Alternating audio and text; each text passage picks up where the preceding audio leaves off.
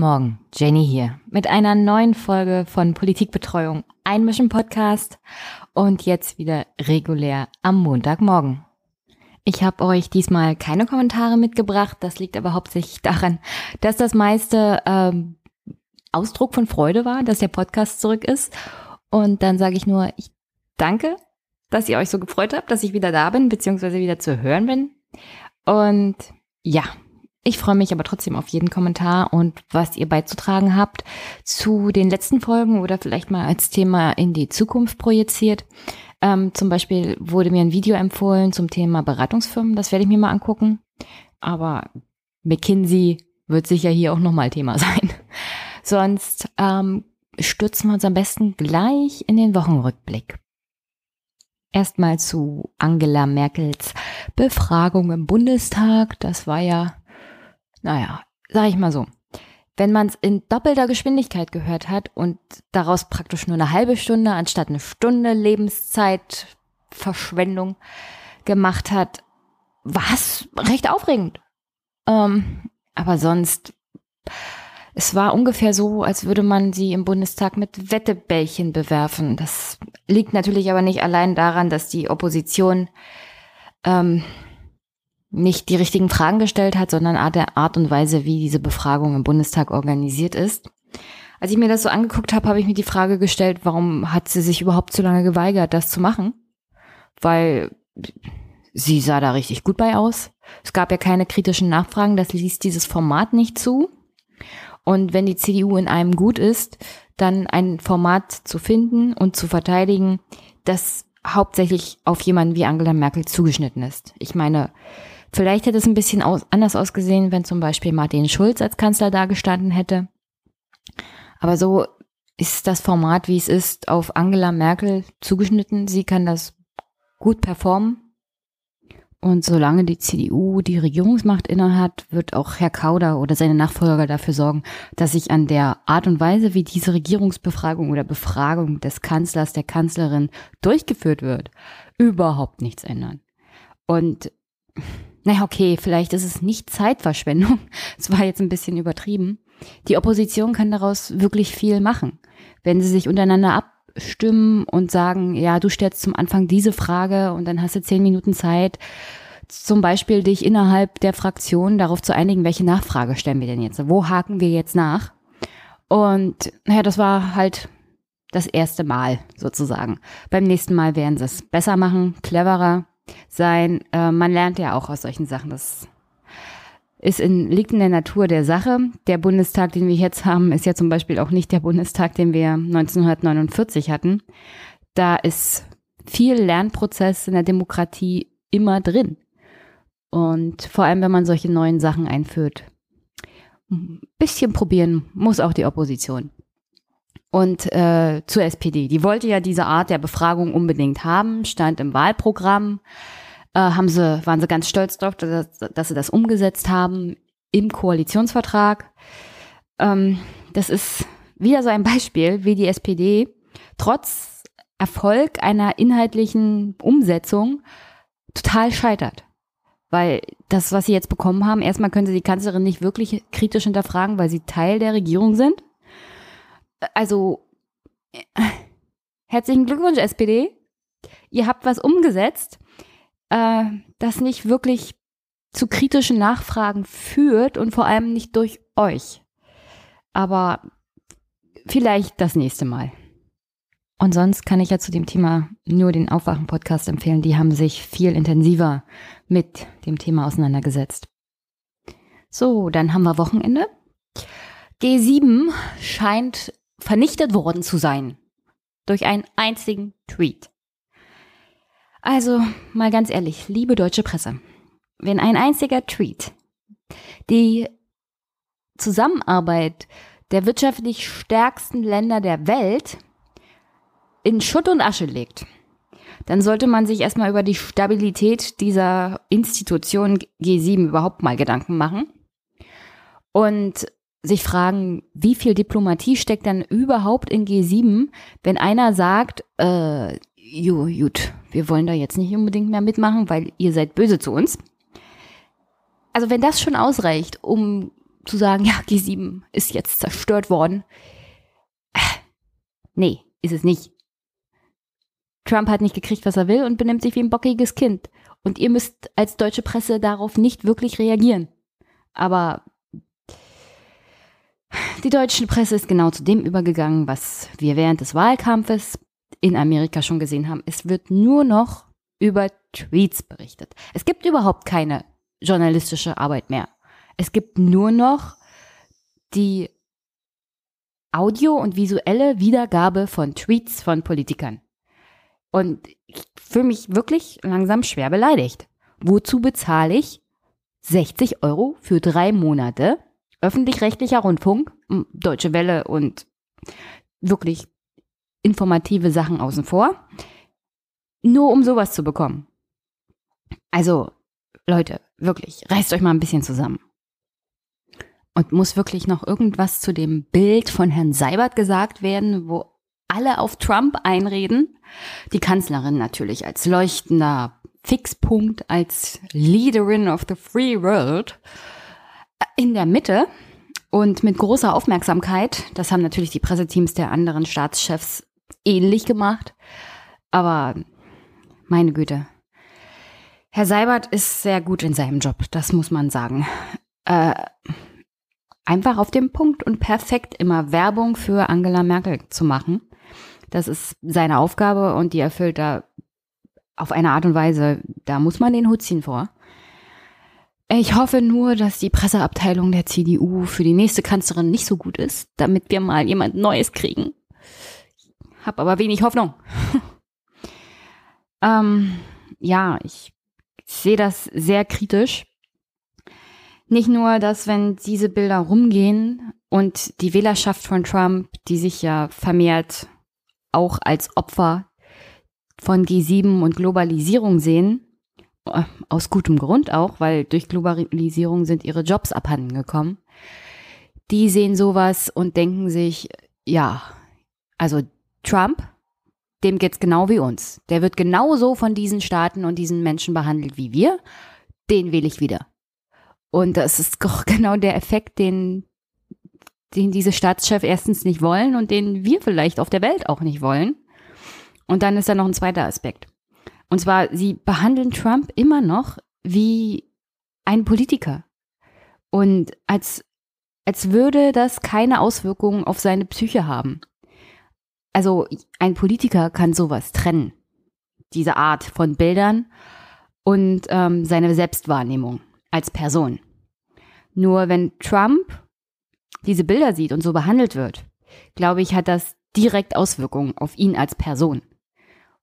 Und also man sollte wirklich aufhören, ihn zu behandeln, als wäre er ein normaler Politiker. Das ist er einfach nicht. Er sieht das und überträgt das auf sich als Person und ist beleidigt. Und seine Reaktion auf diese ganze Sache war ja dann auch entsprechend. Deswegen, also ein normaler Umgang mit Trump wäre vielleicht angeraten. Behandelt ihn doch, wie ihr einen normalen Menschen behandeln würdet, nicht einen Politiker wo Beleidigungen zum Beispiel oder diese Art von Bildern oder diese Art auf ihn einzureden eine bestimmte Wirkung auf ihn haben. Nicht als Pers also nicht als Politiker, sondern als Person, weil entsprechend reagiert er auch. So, es gab diese Woche aber noch andere Wasserstandsnachrichten, diesmal aus dem Bundesfinanzministerium. Olaf Schäuble plant ja eine Steuerentlastung. Und da gibt es momentan einen Referentenentwurf der die Entlastung der Bürger von der kalten Progression vorsieht. Ähm, insgesamt zwei Milliarden Euro pro Jahr sind dafür eingeplant, wobei ich jetzt schon sagen kann, zwei Milliarden als Steuerentlastung sind nicht wirklich viel. Alleine die Abschaffung der Solidaritäts, also des Solidaritätszuschlags, würde ja zehn Milliarden kosten. Obwohl Kosten in dem Punkt ja nicht der richtige, das richtige Wort wäre. Ähm, es wären halt 10 Milliarden weniger in der Kasse, bei einer Kasse, die so gut gefüllt ist wie nie zuvor in der Geschichte der Bundesrepublik. Ähm, also es wären 2 Milliarden eingeplant pro Jahr für die Steuerentlastung. Wobei ich sage, viel zu wenig. Aber es kommt ja dann so und so nicht bei denen an, äh, die so und so keine Steuern zahlen und arm sind, weil hm, die sind so und so. Die haben nichts davon, von dieser Steuerentlastung. Und das belegen auch die Zahlen des Finanzministeriums selber. Die haben nämlich ausgerechnet, dass eine vierköpfige Doppelverdienerfamilie mit 60.000 Euro Jahreseinkommen, also jetzt schon mal, wie groß und weit die Spanne der Leute ist, die davon profitieren werden, bei der Steuer inklusive Anpassung des Grundfreibetrags um 131 Euro pro Jahr entlastet wird. Klingt viel, aber aufs Jahr runtergebrochen sind das 11 Euro pro Monat. Und nicht pro Person in diesem Haushalt, sondern 11 Euro für vier Leute. Also, das, das ist erstmal schon eine Zielgruppe. Ähm, naja, das ist halt das WLAN-Milieu, das Olaf Schäuble, wenn er die Kanzlerkandidatur von der SPD übernommen hat in ein paar Jahren, gerne erreichen will. Nur das ist halt nicht die Personengruppe, die ein Drittel der deutschen Bevölkerung Altersarmut, Kinderarmut, arm trotz Arbeit be betrifft. Das ist eine eher höhere, höheres Einkommen Personengruppe. Und dann muss ich sagen, dass 11 Euro im Monat jetzt also das ist nicht die Entlastung, die man bräuchte, um den Binnenmarkt anzukurbeln. Ich meine, davon kann man sich aufs Jahr hochgerechnet nicht mal ein Handy kaufen. Also es hat, es wird, selbst wenn es kommt, überhaupt keinen Effekt haben. Und deswegen, was das Thema Steuern angeht, die SPD wieder pff, weit am Thema vorbeigeflogen. Irgendwie, keine Ahnung. Vielleicht wollten sie neben dem Kanzleramt aufschlagen, um schon mal auszumessen, wann sie die Türschlösser austauschen. Und angekommen sind sie irgendwo in Sibirien oder so. Keine Ahnung. Keine Ahnung, was sie sich dabei denken. Und dann bei einem Thema, das auf europäischer Ebene durchgesetzt wurde, das aber ein deutsches Herzanliegen war. Und zwar die Begrenzung bzw. die Sperrklausel für kleinere Parteien zur Europawahl. Also wir erinnern uns kurz mal daran, dass das Bundesverfassungsgericht selber entschieden hat, in den vergangenen Jahren immer wieder, ähm, dass eine Sperrklausel für die Europawahlen als verfassungswidrig einzustufen ist. Ich meine, die Sperrklausel von 5% in Deutschland wurde eingeführt unter den Erlebnissen der Weimarer Republik, der Tatsache, dass es diese Sperrklauseln nicht gab. Das politische Spektrum war sehr zersplittert. Ähm, das hat die Demokratie der Weimarer Republik geschwächt. Das war aber nicht das größte Problem der Weimarer Verfassung. Ganz im Gegenteil.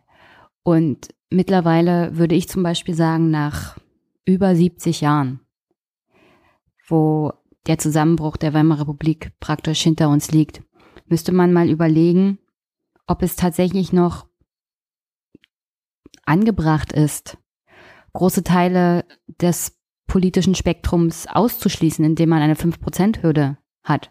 Weil diese Hürde äh, schließt erstmal den Wählerwillen von verschiedenen Personen aus, hält andere Parteien, andere Ideen aus dem Parlament fern und verfestigt den Status quo und verfestigt den Machtanspruch von Parteien wie zum Beispiel der CDU. Und ähm, weil, weil die Stimmen dann oder die Plätze im Parlament dann eben auf andere verteilt werden.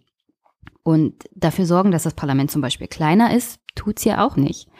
Denn das Hauptproblem mit den Überhangmandaten, das haben ja CDU und SPD in großen Koalitionen zusammen nicht geschafft zu lösen, weil sie haben natürlich selber was davon umso mehr Überhangmandate, umso besser für die Parteien. Jedenfalls die großen Parteien, wo sie sich ja dann verkalkuliert haben. All dieweil vor allem die AfD bei der letzten Bundestagswahl von diesem System der Überhangmandate profitiert haben. Und dann muss man sich auch mal fragen, wie zeitgemäß ist das? Wie demokratisch ist das überhaupt? Zu unterstellen, ähm, dass andere kleinere Parteien mit einem Sitz im Bundestag nicht vielleicht auch was beizutragen hätten. Und deswegen das mal so kurz zum Thema Sperrklausel in Deutschland. Aber wie gesagt, für die Europawahl hatte das Bundesverfassungsgericht so und so gesagt, dass das verfassungswidrig sei. Und ähm, darum geht es jetzt eigentlich auch in Brüssel, weil bei der Wahl 2014 für das EU-Parlament auch verschiedene kleinere Parteien in das Parlament gekommen sind, die bei einer Sperrklausel von zum Beispiel zwei Prozent gar nicht reingekommen wären. Dazu gehören unter anderem die Partei von Herrn Sonneborn, äh, Familienpartei, Freie Wähler, auch die NPD, ÖDP, kenne ich jetzt nicht leider, die Piratenpartei, Tierschutzpartei, ähm, die hatten alle mehr als zwei Millionen Wähler. Und ich kenne nicht alle von diesen Parteien, aber zum Beispiel die Partei, die Freien Wähler, die Tierschutzpartei, die Piratenpartei.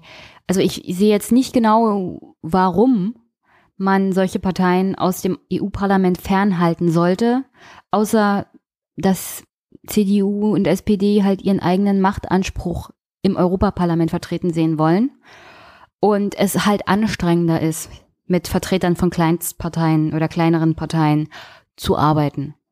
Aber ein wirkliches Problem ist es nicht, denn die Abgeordneten dieser kleineren Parteien haben sich ja zu einer Fraktion mit anderen Parteien zusammengefunden. Zum Beispiel Julia Reda, die von den Piraten im Europaparlament eine Fraktionsgemeinschaft mit den Grünen bildet.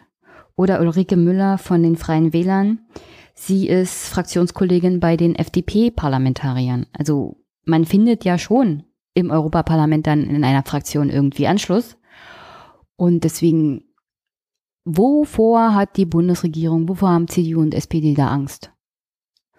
Und im Großen und Ganzen ist es halt die Angst vor Machtverlust und der Fähigkeit, die Abgeordneten zu beeinflussen oder zu bedrängen. Denn Deutschland stellt insgesamt 96 Parlamentarier im Europaparlament.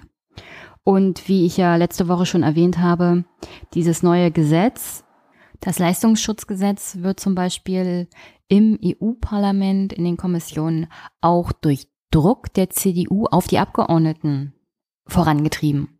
Also wenn du Teil einer Fraktion bist, die nur aus CDU und SPD besteht und die Parteien dir unter, also durch die Blume zu verstehen geben, wenn du nicht so spurst und so abstimmst, wie sie das wollen, kriegst du das nächste Mal deinen Posten nicht mehr. Äh, dann ist das eine, natürlich eine ganz andere Möglichkeit der Einflussnahme und dann kriegt man als Partei oder als Regierung in Deutschland auch alles durch, was man gerne will. Und solche kleineren Parteien, solche Abgeordneten sind natürlich viel flexibler und nicht so leicht, naja, zu beeinflussen. Also jedenfalls nicht auf diese Art und Weise von Druck. Jedenfalls hat sich Deutschland in den vergangenen Monaten bei den anderen Mitgliedstaaten auf EU-Ebene massiv dafür eingesetzt, dass eine Sperrklausel eingeführt wird, was, wie gesagt, das Bundesverfassungsgericht auf EU-Ebene bereits, also für die EU-Ebene, bereits für verfassungswidrig erklärt hatte.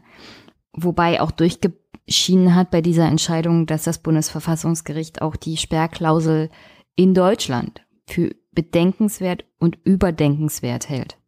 Aber das nur so am Rande.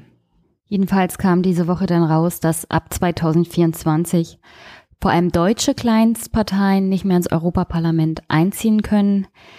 Die EU-Staaten haben einer Änderung des Wahlrechts einen lang gehegten Wunsch der Bundesregierung also zugestimmt.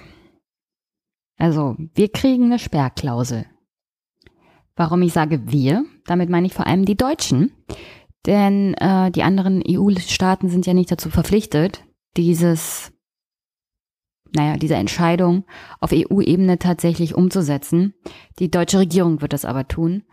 Und ähm, eine Sperrklausel von zwei bis drei Prozent wieder in Deutschland einführen, was, wie gesagt, deutsche Kleinstparteien ausschließt. Andere EU-Staaten werden das vielleicht gar nicht tun. Und das ist halt das Demokratieverständnis der deutschen Bundesregierung. Ich möchte nochmal daran erinnern, ähm, das war eingeführt worden, vor allem in Deutschland, als Reaktion auf die Weimarer Republik und die Tatsache, dass zum Beispiel die NSDAP bei ihren ersten Wahlerfolgen definitiv unter der 5%-Klausel geblieben ist und trotzdem ins Parlament kam, weil es diese Sperrklausel halt nicht gab. Jetzt muss man aber bedenken, das hilft halt nur so lange, wie diese Parteien tatsächlich unter 5% bleiben. Und in Zeiten von AfD mit jetzt bei Umfragen 16 Prozent hilft auch die schönste Sperrklausel nichts. Es sei denn, man will die Sperrklausel in Deutschland zum Beispiel hochsetzen, was aber dazu führen würde, dass praktisch niemand mehr in den Bundestag kommt, außer die CDU. Ähm, und deswegen mehr demokratischer Diskurs, mehr demokratische Beteiligung, das würde zum Beispiel helfen, diese Sperrklauseln wegzulassen. Man muss nicht immer mit solchen Verboten und solchen Ausschluss von Wählerwillen arbeiten, um rechte Parteien aus den Parlamenten rauszuhalten. Denn wie wir gemerkt haben, mittlerweile ist das als Konzept nicht mehr erfolgreich. So viel zum Wochenrückblick. Dann war dieses Wochenende oder momentan läuft's noch der Bundesparteitag der Linken. Und ich dachte mir, weil Thilo Jung das auch so nett angeboten hat, fährst du mal hin und guckst dir das mal vor Ort an und fängst mal Stimmen vor Ort ein. Deswegen ist die Besprechung des Parteitags der Linken heute ein bisschen anders als sonst. Also ich kommentiere nicht die Reden, ähm, ich werde mir die Rede von Sarah Wagenknecht nochmal angucken, ganz in Ruhe, und von Frau Kipping und Herrn Rixinger und die von Herrn Giese, aber erst nächste Woche und erst im Nachhinein und dann mal gucken, was man daraus vielleicht noch machen kann. Aber ich mache keine Versprechung. Ähm, am besten ihr bleibt dran und dann gucken wir mal, was ich so mitgebracht habe. Aber ich weiß, es gibt einige Hörer, die sind Mitglied der Linken und kennen sich vielleicht aus. Ich finde es aber immer auch für mich interessant, noch ein bisschen was dazu zu lernen und deswegen hier noch ein paar allgemeine Sachen zur Partei Die Linke. Also im Vergleich zu anderen Parteien im Deutschen Bundestag ist Die Linke eine relativ junge Partei. Sie entstand erst 2007 und zwar durch die Verschmelzung der SPD-Abspaltung WASG und der Partei PDS, also der SED-Nachfolgepartei, die eher in Ostdeutschland Erfolge feierte und eher, ja, wie gesagt, fast wie eine CSU, nur auf links und nur im Osten war. Ähm, aber bitte keine Kommentare, dass das ein bisschen zu einfach ist. Es ist halt eine Partei gewesen, die im Osten verwurzelt war und die PDS tat sich halt schwer, im Westen Fuß zu fassen. Und im Rahmen der Schröder-Reform, des Austritts von Lafontaine aus der SPD und dann dieser Gründung WASG und der Verschmelzung zur Linkspartei ähm, haben, hat die, also eine Partei links der SPD deutschlandweit weit Fuß fassen können. Und 2007, also kann gar nicht beschreiben, wir regen uns ja heute auch sehr viel über die AfD auf und wie das passieren konnte, dass rechts von der CDU eine Partei entstanden ist. Wenn wir uns aber zurückerinnern, 2007, wie revolutionär das eigentlich war, dass eine Partei links der SPD entstanden ist. Also neue Parteien im Parteienspektrum, links oder rechts, entstehen immer dann, wenn der, naja, der Leidensdruck der Wählerschaft oder der eigenen Mitglieder so groß ist, dass sie halt aus dem Konstrukt ausbrechen und dann auch eine neue Partei gründen. Also solche Sachen kommen vor. In Deutschland war das bis in die 2000er Jahre fast undenkbar, weil wir hatten ein Parteiensystem, das hat gut funktioniert. Jeder Wähler oder jedes Mitglied hat sich irgendwie gut aufgehoben gefühlt. Und äh, durch die Veränderungen in der Welt, in der Gesellschaft, kommt es halt dann dazu, dass man sich nicht mehr so aufgehoben fühlt in der Partei, in der man ist. Und dann kommt es auch mal zu Neugründungen. Und wie gesagt, in Deutschland, die Linke war schon revolutionär, weil wir an sich keine Partei hatten, die so links ist. Also die SPD war sozusagen das höchste der Gefühle an linker Politik. Und unter Schröder, naja, man kann darüber streiten, glaube ich, wie links die SPD zu dem Zeitpunkt noch war. Und vielleicht komme ich ja irgendwann auch nochmal dazu, das bisschen detaillierter aufzuarbeiten und auch wofür die Linke laut ihrem eigenen Grundsatzprogramm so steht. Das ist noch relativ jung ähm, im Vergleich zu zum Beispiel CDU und SPD. Aber wie gesagt, hatte ich ja, glaube ich, schon ein paar Mal erwähnt, deren Grundsatzprogramme sind wirklich schon was älter. Das der Linken ist noch aus dem Jahr 2011. Also Mit der FDP zusammen haben sie relativ junge Grundsatzprogramme. Organisatorisch unterscheidet sich die Linke im Großen und Ganzen ja nicht wirklich von anderen Parteien. Es gibt die Landesverbände, 16 an der Zahl, Kreisverbände in den Bundesländern und die sind dann wieder unterorganisiert sozusagen in Regional-, Bezirksverbände, Stadtverbände und, äh, naja, Gemeindeverbände. Das höchste Gremium der Linken, wie bei fast allen Parteien, ist aber der Bundesparteitag, auf dem die Vorstände gewählt werden und auch die inhaltliche Ausrichtung diskutiert und dann bestimmt wird. Was die Mitgliedschaft der Linken angeht, so kann man festhalten, dass Ende 2006, also noch vor dem Zusammenschluss, WASG und PDS zusammen auf 69.282 Mitglieder insgesamt kamen. Nach dem Zusammenschluss erfuhr die Partei Die Linke dann einen erheblichen Zulauf. Ähm, ich denke mal, wie das mit allen neuen Parteien generell so festzuhalten ist. Und zwar fanden sie von 2009 bis 2011 dann eine schwankende Mitgliedschaft von erst 78.000. Das ist eine erhebliche Steigerung. Die Zahl ähm, sank dann aber wieder ab auf 70.000, sodass man 2011 ungefähr den gleichen Stand wie 2006 erreicht hatte. Und nach 2012 verließen dann ungefähr nochmal 5000 Leute die Partei. Äh, was jetzt die PDS-Vergangenheit angeht, so waren 1997 noch fast 98 Prozent der Mitgliedschaft entweder vorher in der SED oder in der Jugendorganisation der SED, und zwar der FDJ gewesen.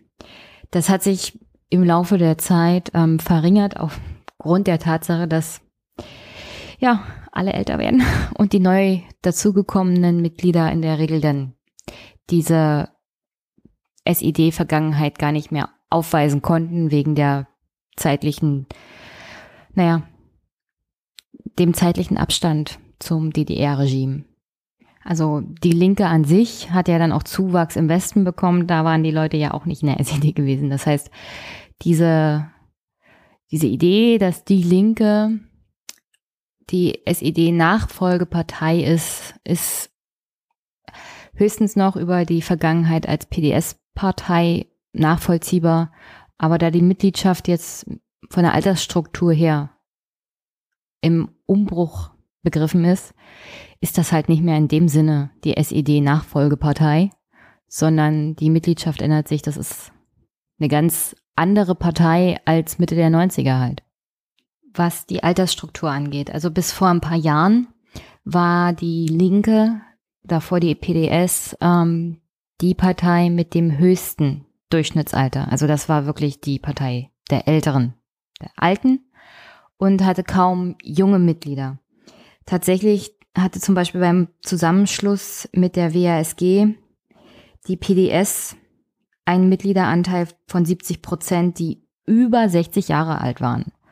Und nur 33,3 Prozent der Mitglieder waren damals unter 30. Also das ist noch mal mehr als bei SPD und CDU, die ja mittlerweile mehr Mitglieder an den Tod verlieren als alles andere. Und deswegen, das war damals schon eine ziemlich alte Partei. Ähm, das zeichnet sich aber gerade so eine kleine Trendwende ab. Das kann natürlich an dieser ganzen ja, Politisierung im Rahmen ähm, auch der Flüchtlingspolitik beziehungsweise der Verwaltungs- und Flüchtlingskrise im Jahr 2014-15 liegen, weil äh, junge Menschen viel politischer geworden sind und sich einen Weg suchen, sich politisch einzubringen und dann zur Linken finden. Denn ab 2017 sind 75 Prozent der in die Partei neu eingetretenen Mitglieder unter 35 Jahre alt. Also ich, ich habe es ja in dem Regierungstagebuch von Thilo Jung gesagt. Die Partei war sehr alt, hat jetzt zunehmend neue Mitglieder und diese Mitglieder sind sehr, sehr jung. Und äh, es fehlt ein bisschen der Mittelbau für die Linke. Es könnte auch ein Grund sein, warum, naja, warum dieser Konflikt so, so zerrissen ist. Also wenn, wenn man sich jetzt die Debatte zum Thema offene Grenzen und äh, Flüchtlingspolitik der Linken anguckt, ähm, jetzt vor allem nach der Rede von Sarah Wagenknecht, das wird viele, viele Gründe haben, dass es so 50-50 nach ihrer Rede ausgegangen ist, ähm, was jetzt die Debatte um das ganze Thema angeht. Aber ich schätze auch ganz stark, dass die jungen Mitglieder eher werteorientiert sind und keine Kompromisse machen als zum Beispiel Mitglieder, die in der Mitte des Lebens stehen sozusagen oder auch älter sind. Äh, soll sich aber keiner bitte beleidigt fühlen. Das ist jetzt nur meine Einschätzung. Also junge Menschen tendieren ja generell dazu, eher politisch standfester zu sein und äh, weniger Kompromisse machen zu wollen, ähm, als Ältere, die mehr Lebenserfahrung haben und dann auch eher einen Kompromiss eingehen, um wenigstens kleine Schritte zu erreichen. Das sieht man ja, das sieht man ja immer wieder. Also könnte gut sein, dass ein, ein Beitrag zu diesem Konflikt in der Linken ist, dass man eben eine wachsende junge Mitgliedschaft hat, die weniger kompromissbereit ist als zum Beispiel die schwindende ältere Mitgliedschaft. So, und bevor ich zu den Stimmen komme, die ich beim Bundesparteitag am Samstag eingesammelt habe, nochmal eine kleine Zusammenfassung. Also Katja Kipping wurde mit 64,46 Prozent der delegierten Stimmen zur Vorsitzenden gewählt bzw. bestätigt und Bernd Rixinger hat 73,8 Prozent bekommen. Und ich finde, das ist vor allem für Bernd Rixinger ein relativ gutes Ergebnis. Es ist halt für die Linke so ein normales Ergebnis. Da gibt's halt keine 100% Ergebnisse wie bei manch anderen Parteien. Ähm, aber für Katja Kipping ist das schon ein schlechtes Ergebnis. Ich meine, in ein paar, paar Wochen, ein paar Tagen reden wir nicht mehr drüber. Da redet auch die Presse nicht mehr drüber, dann ist es alles egal. Es ist, bleibt aber die Tatsache, dass Andrea Nahles ein nicht wesentlich besseres Ergebnis bekommen hatte, aber sie hatte eine Gegenkandidatin. Und das zeigt, dass die Art und Weise, wie Katja Kipping zum Beispiel in der Debatte mit Sarah Wagenknecht umgegangen ist, jetzt nicht die beste Figur abgegeben hat. Also was jetzt die Mitglieder oder die Delegierten bei dem Parteitag angeht. Also das würde ich so daraus schließen. Ähm, ich denke mal, es ging dann noch nicht mal mehr um Inhalt, sondern hauptsächlich darum, wie halt in der Partei diskutiert wird. Und Herr Rixinger, naja, der hat sich bei dem Thema auch kritisch geäußert, aber Frau Kipping halt ein bisschen, naja, deutlicher. Und das haben ihr wohl einige in der Partei auf diesem Parteitag auch übel genommen. Und ja, der nächste Tag, also heute Sonntag, gab es ja noch die Rede von Sarah Wagenknecht. Ich muss sagen, von der Performance her war Frau Wagenknecht jetzt ein ganz anderes Kaliber, also eine ganz andere Liga als Katja Kipping und Bernd Rixinger. Ähm, sie performt halt einfach besser, sie redet besser und das hat jetzt wirklich überhaupt nichts mit dem Inhalt zu tun, aber die Tatsache, dass sie halt in der Öffentlichkeit bekannter ist und dass sie auch mehr in den Medien ist, liegt auch hauptsächlich daran, dass ihr Auftreten in der Öffentlichkeit ganz anders ist als bei Frau Kipping und Herrn Rixinger. Und dass das zu Zwist führt, kann ich mir gut vorstellen. Ähm, aber naja, jetzt ist das so gelaufen, wie es gelaufen ist. Und ich glaube nicht, dass da die Stimmung jetzt nach dem Bundesparteitag besser ist als vorher. Ganz im Gegenteil. Wir werden sehen, wo das mit der Linken dann jetzt hingeht, dass Sarah Wagenknecht eine linke Sammelbewegung aufmacht als Konkurrenz zur Linken, kann ich mir im jetzigen Moment überhaupt nicht vorstellen. Ich glaube schon, dass sie das als Moment sieht, um ja die parteiinterne Kritik und Konkurrenz ein bisschen unter Druck zu setzen. Ich glaube auch, dass sie darin tatsächlich eine Machtoption sieht, was jetzt die nächsten Jahre angeht, weil momentan ist das politische Spektrum halt rechts der Mitte. Und zwar mehrheitlich. Und da muss die Linke auch sehen, wie, wie sie da irgendwie Stimmen für sich wieder sammeln kann. Das heißt natürlich nicht, dass man der AfD nach dem Mund redet, aber man muss auch das eigentliche Klientel, Arbeitnehmer, Arbeitslose wieder von sich überzeugen. Und da sieht es gerade sehr schlecht aus. Und äh, Frau Kipping, Herr Rixinger, also Frau Wagenknecht, Herr Bartsch, die müssen sich da mal auf einen Weg einigen, sonst läuft die Linke die Gefahr, genauso zu enden wie die SPD, und zwar, dass sie einfach alle verschreckt, sogar das Wahlpotenzial, das sie schon hat. Und deswegen mal gucken, mal gucken, wo das dann hingeht für die Linke. Die nächsten Monate werden da bestimmt auch sehr interessant sein. Und ja, dann definitiv werde ich davon weiter, naja, berichten, wenn es wieder richtig schön spannend wird. Und dann spiele ich jetzt mal die Interviews und die Gespräche ab, die ich auf dem linken Bundesparteitag geführt habe.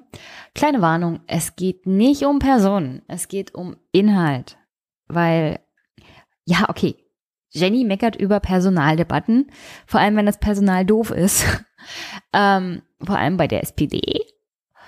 Aber ich finde, wenn man dann mit den Menschen redet, die die Politik machen, als Delegierte, als Abgeordnete, dann will ich nicht wissen, verträgst du dich denn im Sandkasten mit dem Gegenüber, sondern dann will ich wissen, für welche Themen setzt du dich ein, was ist gerade wichtig, wofür willst du dich einsetzen und deswegen bringt mir die Frage nach Personal auf solchen Veranstaltungen gar nichts. Das bringt auch dem Gegenüber nichts. Davon sind die meisten dann in der Regel nur genervt. Ähm, und deswegen gibt's hier jetzt nichts zum Thema Personalstreit in der Linken. Wie heißt du? Marlies. Und wo sind wir hier? Wir sind hier beim Bundesparteitag in Leipzig von der Linken. Jetzt ist gerade Pause. Ich habe mitgekriegt, es gab ein bisschen Unmut, weil jetzt wieder Pause eingereicht wurde. Worum geht's denn jetzt? Ähm, es geht jetzt um unseren zweiten Leitantrag, äh, beziehungsweise den Alternativantrag A2, der von dem äh, Forum Demokratischer Sozialismus eingereicht worden ist. Und äh, jetzt geht es quasi um die Frage, ob wir den behandeln oder eben nicht. Was, was ist jetzt der Inhalt und wo ist das Problem, ob es behandelt wird oder nicht? Also ich glaube, viele äh, stört einfach, oder was heißt stört, viele ähm, haben schon bemerkt, dass wir im ersten Leitantrag ziemlich viel Inhalt haben. Ähm, wollen aber der andere Teil möchte halt gerne in diesem zweiten Antrag nochmal äh, einen Schwerpunkt auf das Inhaltliche legen, weil es halt schon sonst hier sehr ein Wahlparteitag ist. Also das eher im Vordergrund steht. Und es gibt halt viele auch in der Partei, die das quasi ändern möchten und nochmal inhaltliche Schwerpunkte setzen wollen.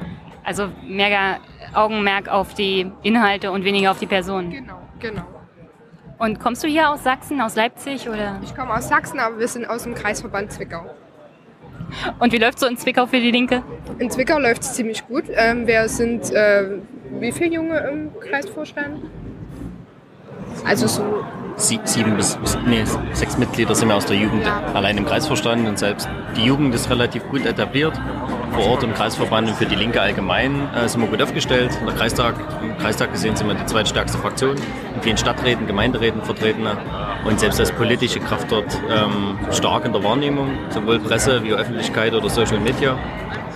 Von daher betreuen wir oder äh, haben wir viele Themen, die wir als solches dort mit unterstützen. Zum einen ähm, unterstützen wir die Abgeordneten vor Ort, also einmal Bundestag Sabine Zimmermann, Thema Arbeit, Soziales in dem Bereich, oder Horst Wehner vom Landtag vom Sächsischen, der jetzt in dem Bereich ähm, ja, Behinderten- und Behinderten Gleich, genau, unterwegs ist.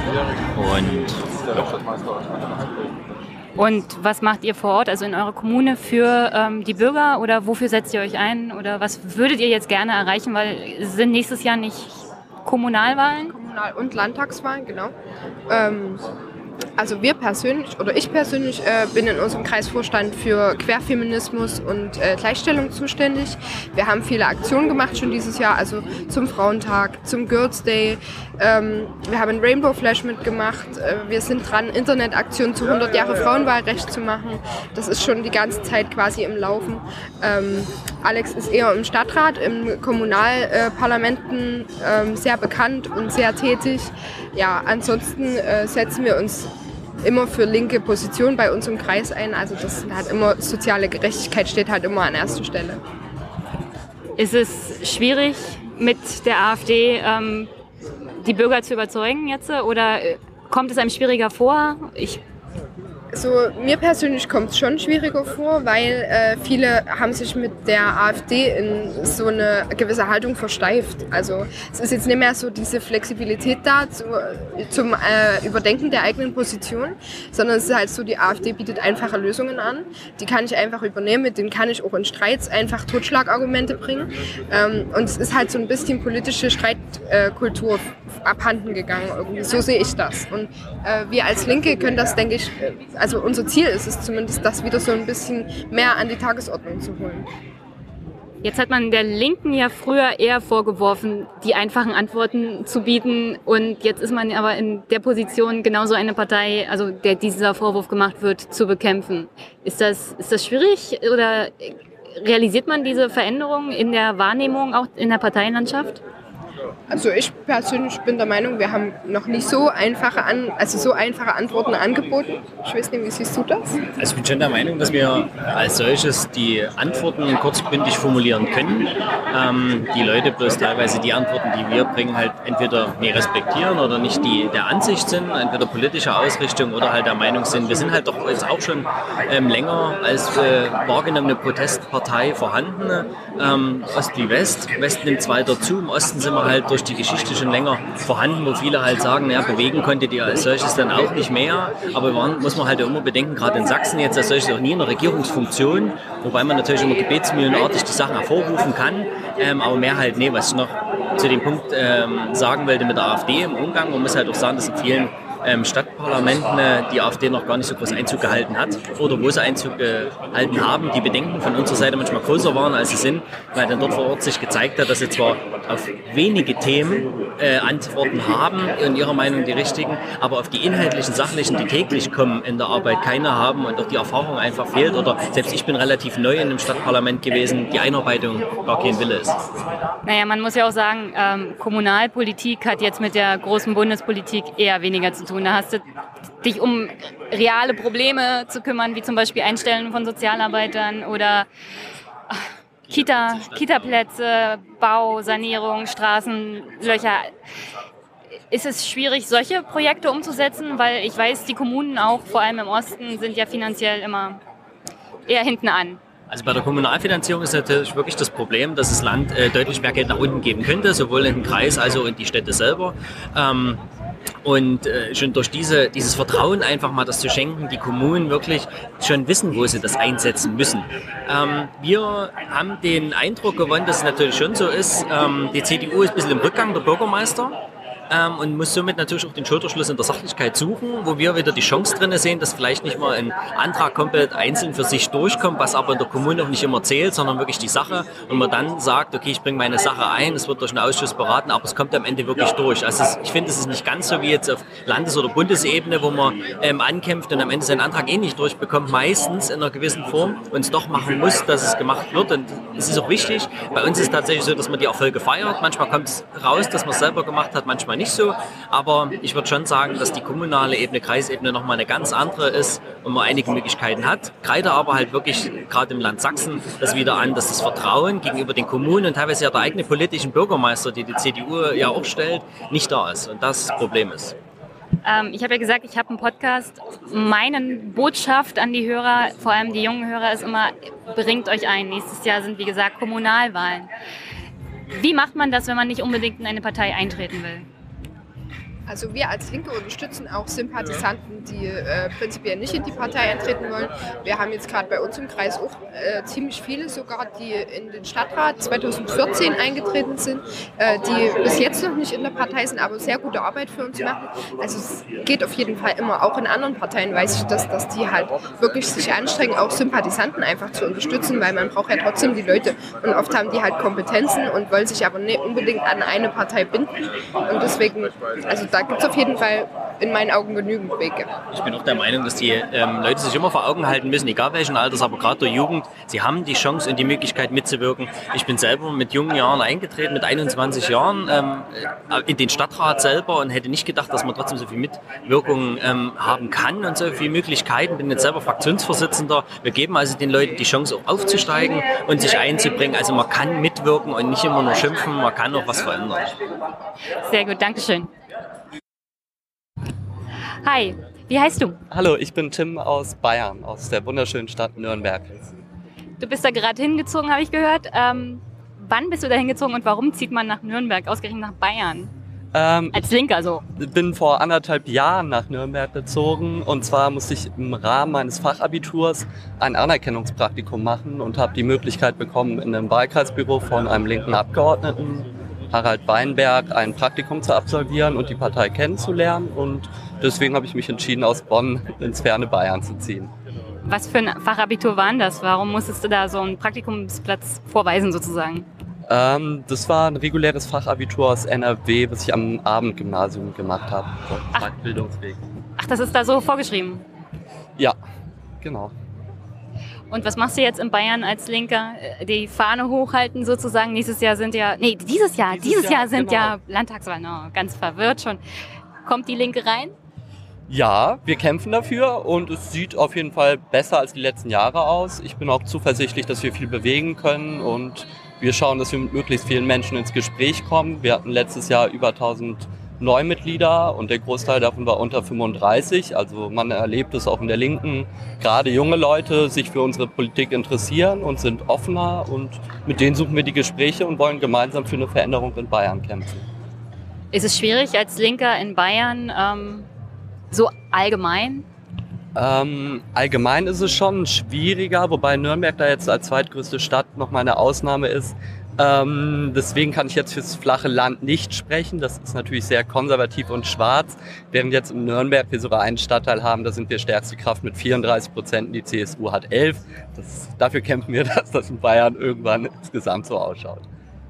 Warum wollt ihr unbedingt die, dieses Polizeiaufgabengesetz dem Herrn Söder so madig machen? Naja, es sind in erster Linie ganz krasse Grundrechtseingriffe, die da stattfinden. Und ähm, ja, ich, was ich besonders schön finde, wo ich auch sage, da kann man nochmal auch mit alten Vorurteilen aufräumen. Deswegen freue ich mich darüber, dass die Linke wird da, oder der Linken wird immer unterstellt, sie sei die Nachfolgepartei der SED. Und inzwischen sehe ich das sogar, dass wir das komplette Gegenteil sind, dass wir gegen Grenzen sind, dass wir für Menschenrechte sind, für individuelle Freiheitsrechte sind. Und deswegen ist mir persönlich das auch ganz wichtig als Signal. Und gegen den Überwachungsstaat zu kämpfen unter der Linken klingt vielleicht paradox, aber für mich ist es eine Selbstverständlichkeit. Naja, es gibt ja faktisch einen Unterschied zwischen der Linken als demokratische Partei im wiedervereinigten Deutschland und der SED als Diktaturpartei. Ist ja so. Ja. Ähm, also ist da eine Chance drin für die Linken auch breiter in der Öffentlichkeit ähm, aufzutreten? Also dieses Thema war ja eigentlich FDP, also Bürgerrechte, Liberale liberale, Themen, Themen. Äh, ist da viel mehr drinne für die Linken, wenn ihr euch da ein bisschen mehr darauf konzentriert? Weil ich habe mitbekommen, fast jedes Bundesland. Ich komme aus Brandenburg. Ja. Bei mir ist die CDU in der Opposition. Sie haben auch so ein Polizeiaufgabengesetz eingebracht, ähm, sind daran gescheitert. Äh, aber wenn nächstes Jahr Bund also Landtagswahlen auch bei uns sind und sie an die Regierung kommen, kommt das wieder. Kann die Linke damit auch Wahlkampf machen, zu sagen, wir sind die Partei für freiheitliche Bürgerrechte? Also ist es auf jeden Fall richtig und wichtig, dazu klar Position zu beziehen. Ähm, also in Bayern habe ich es jetzt so erlebt, dass wir zwar eine der treibenden Kräfte waren, wenn es darum ging, die Menschen zu mobilisieren, zu vernetzen und den Widerstand auch auf der Straße sichtbar zu machen mit zig Großdemonstrationen in teilweise Dörfern, wo jahrzehntelang keiner mehr auf die Straße gegangen ist, waren dann mehrere tausend auf der Straße. Aber es wird uns klingt jetzt doof vielleicht, aber es wird uns nicht so gedankt, es wird uns nicht so wahrgenommen, weil es kein linkes Kernthema ist, sondern eher ein liberales. Aber es ist in der Sache total wichtig und es ist vor allen Dingen wichtig, weil es auch unseren Anspruch vertritt, dass die Menschen sich organisieren müssen und dass wir gemeinsam auf die Straße gehen wollen. Dass wir nicht nur ein klassischer Wahlverein sind, sondern dass es darauf kommt, dass jeder auch aktiv wird für seine Rechte. Und deswegen bleiben wir da am Ball. Bist du kommunalpolitisch aktiv eigentlich? Ähm, nein. Willst du es gerne machen dann irgendwann? Und wo genau willst du dich vor Ort in deiner Kommune zum Beispiel einbringen und wofür? Äh, prinzipiell finde ich Kommunalpolitik sehr wichtig und auch interessant und durchaus was, was ich mir vorstellen kann. Ähm, allerdings habe ich jetzt ein, ein neues schulisches Problem. Äh, mein Fachabitur aus NRW wird in Bayern nicht anerkannt. Ich möchte aber studieren gehen. Deswegen muss ich Bayern jetzt bald auch verlassen. Ähm, deswegen hat sich das jetzt erstmal aufgeschoben mit der Nürnberger Kommunalpolitik. Okay, danke schön. Gerne. Okay, wie heißt du? Ich bin Anke Domscheit-Berg. Und was machst du so hier auf dem linken Parteitag? Ich bin eine Teilnehmerin mit beratender Stimme. So heißen die, die keine Mitglieder sind, nicht delegiert sind, aber zum Beispiel über ein Mandat, ich bin Bundestagsabgeordnete für die Linksfraktion, diese beratende Stimme haben. Thilo hat mir gesagt, du bist im Bundestag für die Linke, aber nicht Mitglied der Linken. Wie, wie wird man denn Abgeordnete für die Linke, aber ohne Parteimitgliedschaft? Es gibt äh, ja keine Vorschrift, dass man ein Mitglied einer Partei sein muss, um zum Beispiel als Direktkandidatin oder auf der Landesliste aufgestellt zu werden. Es müssen einen die Mitglieder wählen der jeweiligen Einheit. Also zum Beispiel äh, die Linksmitglieder in meinem Wahlkreis müssen mich als Direktkandidatin wählen und äh, die Delegierten oder die Mitglieder ähm, des Landesparteitags der Partei beim Landesparteitag müssen mich als ähm, Kandidatin für die Landesliste wählen, aber man muss dafür nicht Parteimitglied sein. Man braucht nur die entsprechenden Mehrheiten. Und das gilt für alle Parteien oder nur für die Linke? Das ist ja Parteigesetz. Also es gilt für alle Parteien, die anderen machen das aber nicht. Die Linke macht es schon seit vielen Jahren, immer wieder mal. Stefan Heim zum Beispiel war einer der parteilosen Kandidaten, der auch in den Bundestag eingezogen ist für die Linkspartei. Ähm, es gehörte auch tatsächlich zu den Argumenten, die für mich dafür gesprochen haben, es überhaupt zu machen. Also ja zu sagen, als die Frage an mich herangetragen worden ist, ob ich mir das vorstellen könnte, äh, für, den, für das Thema Digitalisierung, Zukunft und Netzpolitik Teil der Linksfraktion zu werden, weil eigentlich hatte ich ja keinen Bock auf Partei. Ich wollte das nicht machen. Aber ähm, erstmal wollte ich der AfD was entgegenstellen. Ich war auch der Meinung, es gibt zu wenig das Thema Digitalisierung im Bundestag. Ich war übrigens auch der Meinung, dass es da zu wenig Frauen gibt. Wenn man eine Frau ist, die zu diesem Fachgebiet Kompetenz hat und sich gegen die AfD sowieso stellt, dann kann man ganz schlecht Nein sagen. Aber wenn dann das sich auch noch kombiniert äh, mit dem Angebot einer Partei, die dann explizit gesagt hat, du musst auch nicht Mitglied werden, wenn du das nicht möchtest, das fand ich schon ziemlich beeindruckend, weil es steht für die Offenheit einer Partei und dafür, dass man nach Kompetenz geht und nicht nach, wer am längsten die Ochsentour gemacht hat. Ähm, also ich mein Problem ist generell mit dem Bundestag, dass so viel Augenmerk auch auf die Parteien gelegt wird, auf die Parteimitgliedschaft und ich der Meinung bin, dass wir viele kompetente Personen generell in Deutschland haben, die sagen, ich will aber nicht für eine Partei. Und man entzieht sozusagen dem Bundestag, also dem Parlament, die unser aller Leben eigentlich besser machen sollen, sehr viel Kompetenz. Und es geht nur darum, wer in einer Parteiinstitution nach oben kommt mit entsprechenden Seilschaften also das, was du gemacht hast, findest du, das sollte man generell mal als Reform äh, für das politische System andenken? Ja, ich würde aber noch weit darüber hinausgehen, weil nach dem, was ich mir vorher von draußen an Meinung gebildet habe und dem, wie ich es jetzt seit einem guten halben Jahr im Bundestag erlebe, glaube ich, dass viel zu viele Politiker viel zu lange Politik machen und auf diese Art und Weise viel zu weit weg sind von dem, was viele Menschen draußen im Alltag bewegt.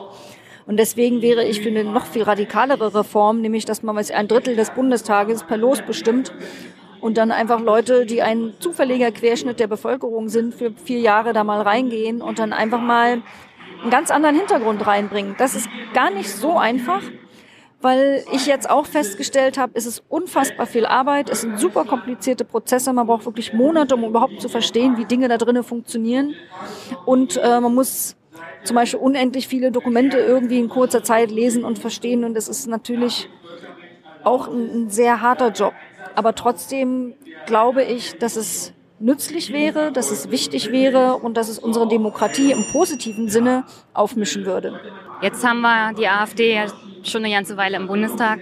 Ich habe festgestellt, jedes Mal, wenn sie irgendwas sagen, was auch nur annähernd, natürlich ist es oft fallen sie total aus der Rolle. Aber genau das wird ja dann gesendet, vor allem in Tagesschau und allem drum und dran. Und das lenkt von, in meinen Augen von den wichtigen Themen ab, wie zum Beispiel mehr soziale Gerechtigkeit, vernünftiges Steuersystem. Äh, ich zum Beispiel arbeite in der öffentlichen Verwaltung und ich hätte jetzt gerne mal eine Reform zum Thema Grundsteuer, weil damit bin ich zum Beispiel permanent beschäftigt. Aber alles, was ich höre, Flüchtlinge, Migration, mehr Sicherheit, Außengrenzen, Ankerzentren, das hat mit meinem realen Leben und der Verbesserung des Lebens generell für meine Familie und für meine Umgebung überhaupt nichts zu tun. Äh, wie sieht es denn bei deinen Themen aus? Findest du auch, dass dein, dein Thema ist Digitalpolitik? Findest du auch, das lenkt viel zu sehr ab und dass die Medien da vielleicht sich mal nicht auf jeden, jede Äußerung der AfD anspringen müssen? Ja, es gibt einen deutlichen Unterschied zwischen dem, was im Bundestag passiert und dem, was logischerweise als sehr kleine Auswahl sich in Medien über die Arbeit im Bundestag reflektiert. Und da kommen dann halt die schon von dir zitierten Äußerungen tendenziell überproportional vor. Aber es kommt zum Beispiel nicht vor, welche seltsamen Positionen die AfD in sozialen Fragen hat. Es ist eine absolut asoziale, armenfeindliche, arrogante, reiche Interessen vertretende Partei. Und ich finde, das sollten die da draußen alle mal wissen und auch mal hören. Und nicht nur die rassistischen äh, Kommentare, das wissen wir ja inzwischen, wie die äh, AfD da gestrickt ist. Aber ähm, wenn man sich zum Beispiel, hat ja jemand gerade mal durchgezählt, die Talkshows anguckt und welche Themen die Talkshows hatten. Und ich habe mir diese kleinen äh, statistischen Bälkchen mal genommen und habe geguckt, wie oft mein Thema, nämlich die Digitalisierung, die eine absolute Revolution und Veränderung sämtlicher gesellschaftlicher Bereiche von von Bildung bis Arbeitsmarkt bis alles, ja, wird davon betroffen sein und ist auch schon betroffen. Ähm, wie oft das Thema war. Und es war ein Verhältnis von Digitalisierung zu Flüchtlinge in Talkshows seit 2015 von 1 zu 25. Doch, eine. Und, ja, und da habe ich noch nicht, es war genau dreimal Thema, und da habe ich noch nicht die Themen wie Islam und Kriminalität dazugerechnet, die man eigentlich noch oben drauf schlagen müsste, weil auch da geht es eigentlich fast immer um Flüchtlinge. Ich fände es sehr wichtig, dass wir uns mit diesen äh, Sachfragen auch in der öffentlichen Debatte, im Bundestag findet es schon etwas mehr statt, aber in den Medien halt viel zu wenig.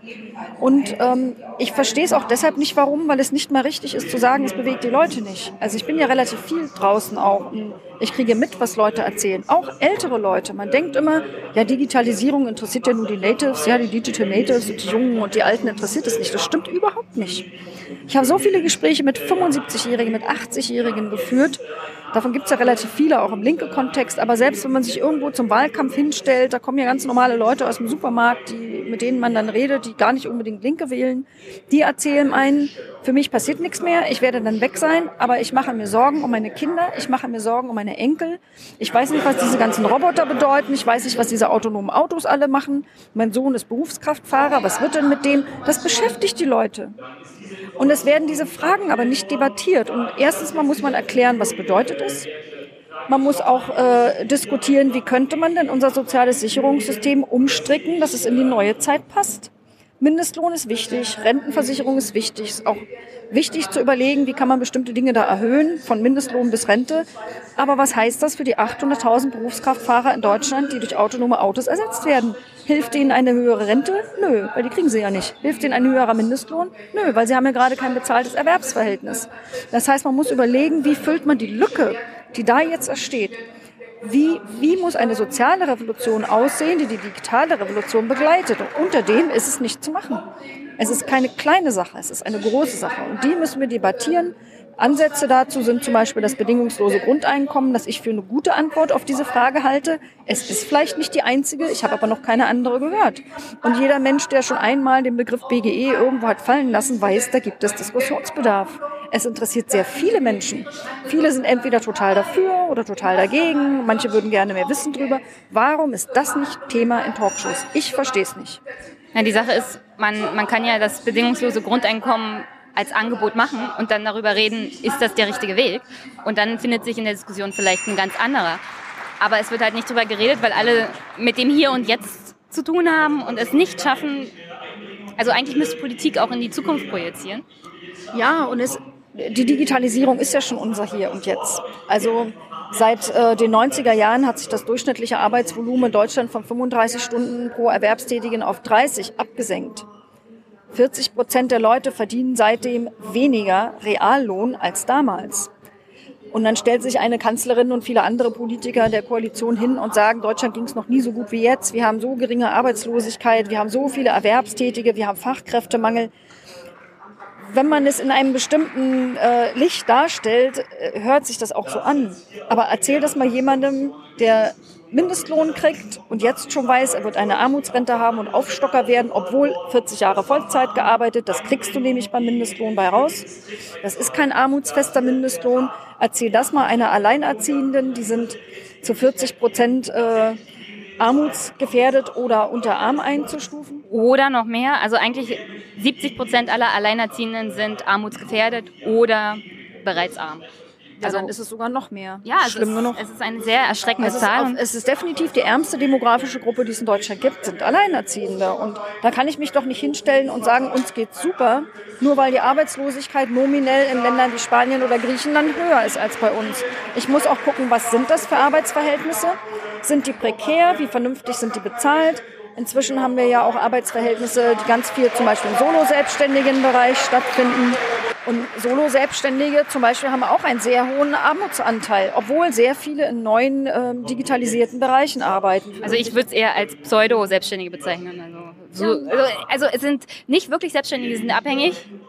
Sie bezahlen ihre ganzen sozialen Abgaben selber. Sie sind sozusagen ausge gliedert aus dem Berufstätigkeit, weil der Arbeitgeber sagt, ja, kannst ja Selbstständigkeit machen. Dann ist er fein raus.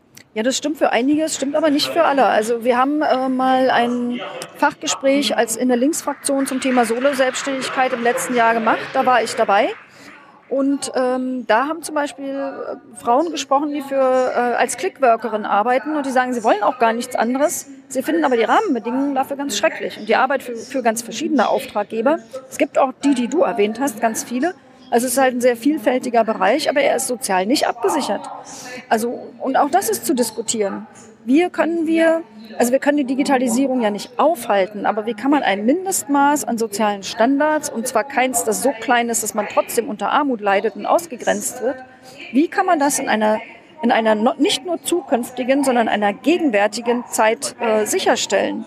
Wie kann man überhaupt darüber reden? Es wird wir reden uns alles ein bisschen zu schön. Ich bin auch nicht dafür, dass man alles sich schlecht redet. Aber man muss ehrlich sein. Leute fühlen sich verarscht, wenn sie das hören, wenn sie in diesen Arbeits- und Lebensverhältnissen existieren müssen. Also ich, also mein Podcast nimmt auch ein bisschen immer die Vergangenheit mit rein.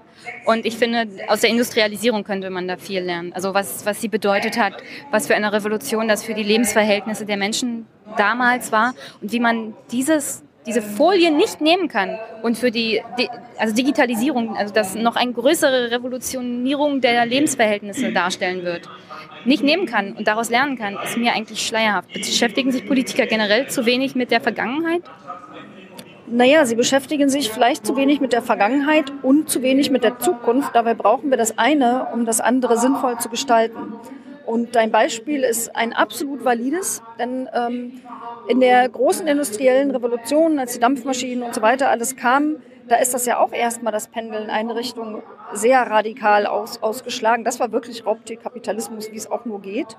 Da gab es äh, einen sehr starken Arbeitskampf aus Verzweiflung, aus Hungersnot ähm, damals wurden entstanden Gewerkschaften, die gab es bis dahin gar nicht. Die haben gemeinsam erkämpft, dass es eine Arbeitslosenversicherung gibt, eine Krankenversicherung gibt, eine Rentenversicherung gibt. Das war die soziale Revolution, die damals die industrielle Revolution begleitet hat. Und das wird heute vergessen, dass wir in der neuen industriellen Revolution wieder eine andere soziale Revolution brauchen, die in die neue Zeit passt. Die schafft nicht die alte ab, wir brauchen Rentenversicherung, Krankenversicherung und so weiter weiterhin. Aber es reicht eben nicht mehr. Und diese Debatte fehlt mir und da können wir in der Tat aus der Vergangenheit eine Menge lernen. Gut, Dankeschön. Ich bin André Hunko. Wir sind hier auf dem Bundesparteitag der Linken. Ich bin äh, Bundestagsabgeordneter der äh, Linksfraktion ähm, und ich glaube, wir sprechen jetzt miteinander, weil ich auch bekannt dafür bin, dass ich sehr viel kritische Fragen an die Bundesregierung stelle. Welche kritischen Fragen an die Bundesregierung stellst du denn? Ja, es sind ganz viele verschiedene, aber was, äh, glaube eine sehr wichtige Sache war, war, was ich über Jahre gemacht habe, äh, der Rolle von Rammstein im US-Drohnenkrieg. Ähm, es ist bekannt, dass über Rammstein halt die Signale geleitet werden, die dann äh, ähm, von, über, von aus den USA kommen und dann ähm, äh, die Drohnen aktivieren, wenn sie irgendwo äh, schießen im Jemen oder Afghanistan. Äh, und ich habe die Bundesregierung ähm, jahrelang danach gefragt. Es ist ja, Rammstein liegt in Deutschland, es ist ja sozusagen auf deutschem Gebiet und damit beteiligt sich Deutschland ja eigentlich an einem völkerrechtswidrigen ähm, Drohnenkrieg. Die Bundesregierung hat über viele Jahre immer wieder ausgewichen. Ich habe zum Beispiel gefragt, ist es so, ist es eine Relaisstation? Dann sagen sie nein, ähm, aus Rammstein fliegen keine Drohnen. Das habe ich auch gar nicht gefragt. Das war immer so das äh, Spiel und da haben sie dann vor anderthalb Jahren ähm, endlich äh, zugegeben, dass das so ist. Aktuell zum Beispiel ist eine äh, Frage, ähm, äh, die ich jetzt gestellt habe, äh, wo wir auch wieder so ein Ausweichmanöver haben, dass Heiko Maas, der neue Außenminister, vor einem Jahr noch als Justizminister in Israel war, sich dort hat ähm, von der israelischen Regierung, von einer sehr rechten Ministerin, in die besetzten Gebiete, über die besetzten Gebiete fliegen lassen in einem Hubschrauber. Ähm, das macht international eigentlich kein Regierungsmitglied. Selbst Trump weigert sich, weil es eine Anerkennung bedeuten würde, äh, dieser Besatzungen. Ähm, danach habe ich gefragt, da weicht die Bundesregierung jetzt auch immer wieder aus und sagt, nein, wir empfehlen nicht, über die besetzten Gebiete zu, zu fliegen. Aber die konkrete Frage, ist Heiko Maas darüber geflogen oder nicht, die wird einfach nicht beantwortet. Ähm, da muss man jetzt einfach äh, nachhaken und nachhaken. Ähm, naja, das ist so eine Sache, die ich äh, gerne mache. Okay, ich habe bei Thilo Jung gelernt, in der Bundespressekonferenz muss die Regierung nicht antworten. Sie kann sagen, nee, heute nicht, wollen wir nicht beantworten oder reichen wir nach. Ähm, du bist Abgeordneter. Als Abgeordneter muss die Bundesregierung dir antworten. Linke ist ja auch in der Opposition. Also, glaubst du, das schadet dem politischen Prozess, wenn die Bundesregierung immer so, naja, ausweichend um den heißen Brei herum antwortend, so verschwurbelt antwortet? Ja, ich meine, das Fragerecht ist ein ganz, ganz, ganz wichtiges Oppositionsrecht. Ähm, formal muss die Bundesregierung antworten. Das tut sie auch oft. Also ich will jetzt nicht sagen, dass sie nie antworten, aber wenn es gerade um heikle Sachen geht, äh, dann ähm, weichen sie gerne aus.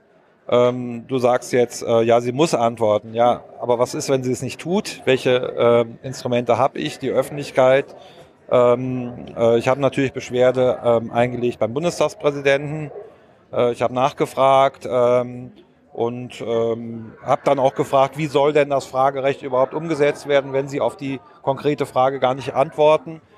Ähm, also es ist dann trotzdem, muss ich dieses Recht eigentlich immer wieder einkämpfen bei heiklen äh, Themen und das ist ein sehr heikles Thema. Ähm, aber grundsätzlich äh, ist die Bundesregierung verpflichtet und wenn sie äh, natürlich nicht antwortet, arbeitet es natürlich, schadet es natürlich ähm, na, der, dem, dem demokratischen System in Deutschland, weil das ja eine Grundvoraussetzung ist, dass das Parlament eben auch das Recht hat, ähm, Fragen zu stellen und auch das Recht hat, Antworten zu kriegen. Das ist ja nicht für mich selbst, sondern das ist ja für die demokratische Öffentlichkeit, damit sie sich darüber ein Bild machen kann. Ich komme ich komm aus Brandenburg ja. und kann mich noch erinnern, wie die Russen damals nach der Wiedervereinigung abgezogen sind. Glaubst du, es hat generell jetzt negative Auswirkungen, dass die Amerikaner nicht auch ihre Militärposten in Deutschland aufgegeben haben? Ich meine, was wären hier los, wenn die Russen immer noch Militärposten in Ostdeutschland hätten? Naja, ich meine, das muss man ja nochmal in Erinnerung rufen, dass ähm, das ja schon ein sehr, sehr äh, weitgehende, ähm, wie soll ich sagen, ähm, ein weitgehendes Entgegenkommen der Wiedervereinigung war, dass äh, seinerzeit Gorbatschow ähm, äh, gesagt hat, äh, ja, wir akzeptieren die Mitgliedschaft ganz Deutschlands, des wiedervereinigten Deutschlands in der NATO äh, und wir ziehen unsere Soldaten bis 1994 ab. Und sie haben bis zum letzten Mann das äh, umgesetzt. Ja. Und danach ist dann die Entscheidung getroffen worden, die NATO immer weiter nach Osten auszudehnen. Und ähm, das ist eine der Ursachen für de, de, des gegenwärtigen äh, großen Konfliktes zwischen Westen und Russland. Ähm, und ähm, äh, ja, es, also was soll ich dazu sagen? Es ist gerade aktuell finden äh, große Manöver statt der NATO an der ähm, Ostgrenze, also in Polen, an der russischen Grenze. Die Tra Transporte gehen durch Brandenburg auch. Es gab sogar Proteste in Brandenburg, was ich sehr ähm, begrüßt habe. Äh, und jetzt will die EU-Kommission für den nächsten Haushalt 6,5 Milliarden Euro einstellen, damit Straßen und Brücken ähm, panzerfähig gemacht werden, dass sie sozusagen, damit die Transporte noch schneller gehen.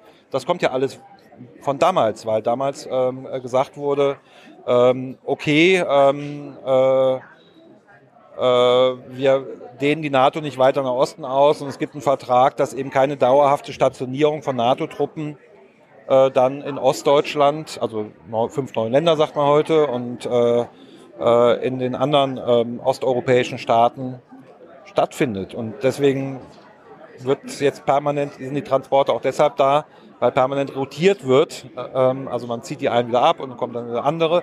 Und damit bricht man eigentlich den Geist dieses Vertrages, auch wenn man vielleicht formal irgendeinen Buchstaben einhält. Äh, und das ist ein Riesenproblem. Also das äh, sehen wir mit großer Sorge. Wir äh, sind total gegen diese Transporte und unterstützen auch die Proteste dagegen. Also ich, ich habe die Nachricht auch gelesen mit dem Straßenbau. Ich finde es irgendwie ein bisschen seltsam, Geld auch in Deutschland für panzerfeste Straßen und Autobahnen zu investieren, weil das letzte Mal, als wir hier panzertaugliche Autobahnen gebaut haben, wissen wir ja alle, wo das hingeführt hat. Ähm, sonst noch zum Abschluss, bist du eigentlich kommunalpolitisch nebenbei noch aktiv oder schafft man das als Abgeordneter im Bundestag nicht mehr? Nee, also mir reicht völlig. Äh, die, ich bin im, äh, das ist ein Fulltime-Job im Bundestag. Ich bin auch noch ein bisschen im Europarat äh, aktiv in Straßburg, also dem Gremium, wo auch ähm, 47 europäische Länder dabei sind, also auch Russland. Ähm, und das ist mir von völlig ausreichend. Also ähm, Kommunalpolitik zusätzlich schaffe ich nicht. Ich arbeite natürlich eng mit den, ich komme aus Aachen, ganz im Westen. Wir arbeiten halt super zusammen. Oh ja, grüß mal meine Nicole, die kommt auch auf, aus Aachen. Ja, dann grüße ich die Nicole. Äh, ähm, und äh, aber das, ich bin froh, dass ich jetzt nicht noch zusätzliche kommunalpolitische Termine habe. Wie wichtig ist Kommunalpolitik auch für Abgeordnete im Bundestag? Natürlich ist es total wichtig. Also das Grundproblem ist, ist natürlich, dass die Kommunen strukturell unterfinanziert sind, aber gleichzeitig sehr viel Sachen umsetzen müssen, die sozusagen nah am Bürger sind, von denen man direkt was hat. Deswegen ist ja eine unserer Forderungen, die wir im Bundestag auch aufstellen, dass es einen äh, Ausschuss gibt, einen kommunalpolitischen Ausschuss und dass es eben eine stärkere Unterstützung der finanziell vor allen Dingen auch der Kommunen gibt. Der Bund ist die Ebene, wo das meiste Geld ist. Äh, und wenn man sozusagen, ich sag mal, soziale Belange ähm, so auf die kommunale Ebene verlagert und die Aufrüstung zum Beispiel über die Bundesebene macht, da ist dann das Geld. Das kann es nicht sein. Also deswegen fordern wir eben auch stärkere Unterstützung der Kommunen. Ja, dann hoffe ich mal, dass dieser kommunalpolitische Ausschuss kommt, weil eigentlich hatte die Große Koalition versprochen, ein bisschen mehr für den ländlichen Raum, ja. die abgehängten Regionen generell. Und dann, also sowas wäre vielleicht die beste Variante. Das Herzlichen Dank. Alles klar, vielen Dank. Tschüss. Okay, hi, wie heißt du? Mein Name ist Alexander Neu. Ich bin Mitglied des Deutschen Bundestages, sitze für die Linke im Verteidigungsausschuss als Obmann. Was macht man im Verteidigungsausschuss als Obmann für die Linke im Bundestag? Der Obmann hat die Funktion, zwischen dem Verteidigungsministerium und der Fraktion die Informationen hin und her zu schieben und äh, Termine zu koordinieren und Inhalte zu vermitteln. Das ist die zentrale Aufgabe des Obmanns. Womit beschäftigt sich der Ausschuss momentan so am meisten? Mit der Frage der NATO, dass die NATO überlebt, dass die NATO stärker wird und sich noch stärker gegen Russland positioniert. In Form vieler Projekte, die derzeit laufen. Ist das Thema eines Aufbaus einer europäischen Armee da eigentlich jetzt irgendwie auch nochmal schon gefallen? Weil Frau Merkel hat ja vor kurzem noch gesagt, also wir brauchen zur Verteidigung, auch Europa muss unabhängig werden und eine eigene Armee haben. Ne? Ist das schon Thema geworden? Ja, die sogenannte PESCO, also die permanente Strukturen für eine europäische Armee, wird äh, sehr stark äh, debattiert und gepusht seitens der anderen Parteien. Äh, wir sehen das sehr skeptisch. Wir wollen also der Punkt ist doch der, welche Funktion hätte eine solche Armee? Eine reine Verteidigungsarmee ist legitim. Die Bundeswehr ist auch erst einmal legitim als eine Verteidigungsarmee, aber nicht als eine Armee, die weltweit interveniert, um deutsche oder europäische Interessen und westliche Interessen zu sichern. Und diese europäische Armee oder EU-Armee, die dort äh, manchen im Auge steht, die hat eben die Funktion, weltweit militärische Interessen durchzusetzen. Es geht nicht um die Verteidigung der Europäischen Union, also der Bündnisverteidigung der Europäischen Union, sondern es geht um die Sicherung äh, handfester Interessen, das mit militärischen Instrumenten.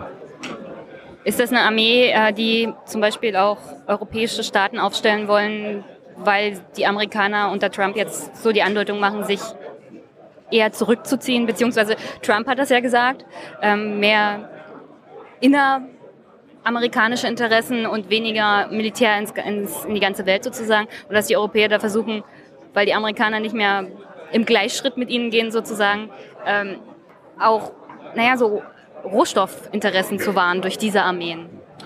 Zunächst einmal diese Idee einer europäischen Armee äh, gibt es schon seit den 90er Jahren. Sie wurde immer wieder gepusht, aber war bislang nicht erfolgreich. Äh, seitdem Trump äh, US-Präsident geworden ist, hat das nochmal an Geschwindigkeit zugenommen. Das heißt, man hält eine Argumentationsebene. Gemäß, äh, die Amerikaner stehen nicht mehr uneingeschränkt an unserer Seite, deshalb brauchen wir jetzt eine Armee, viel wichtiger als zuvor. Und das scheint jetzt auch in der Bevölkerung eine wachsende Akzeptanz zu finden und ich kann davor nur warnen. Äh, also ich, ich verstehe das nicht. Wie, wie kann das überhaupt durchgehen? Ich meine, die europäischen Staaten haben alle für sich selber eine Armee. Wozu braucht man dann, also man kann auch international kooperieren. Wozu braucht man eine europäische Armee auf europäischer Ebene? Ich meine, was ich kritisch sehe, auch in Deutschland ist, vermehrt Einsätze auch im Ausland. Das wird nur noch durchs Parlament durchgewunken. Frau Merkel sagt zwar, es gibt in der EU dann einen Parlamentsvorbehalt, aber die EU oder das Parlament kann man fast noch weniger kontrollieren als hier in Deutschland, wo so und so schon alle Ja und Hurra rufen und nichts mehr hinterfragt wird. Ich habe so das Gefühl, wenn in Brüssel irgendwas entschieden wird, dann ja, ja, ist halt so und äh, keiner regt sich mehr auf. Ist das auch ein Ziel, dass man eben auf europäischer Ebene eine Armee hat, wo die Bevölkerung sich dann überhaupt gar nicht mehr dafür interessiert? Das ist ein ähm, Side-Effekt, also ein Nebennutzen, den man daraus zieht. Der Grund, warum man eine europäische Armee haben möchte, ist, um die Europäische Union ein stärkeres Gewicht in der Welt zu verleihen. Man äh, interpretiert unter einem stärkeren Gewicht nicht nur wirtschaftliche Kraft, sondern auch militärische Kraft. Und militärische Kraft hat man nur, wenn alle EU-Staaten ihr Militär zusammenlegen. Man argumentiert damit, dass die Rüstungsausgaben dadurch billiger werden würden.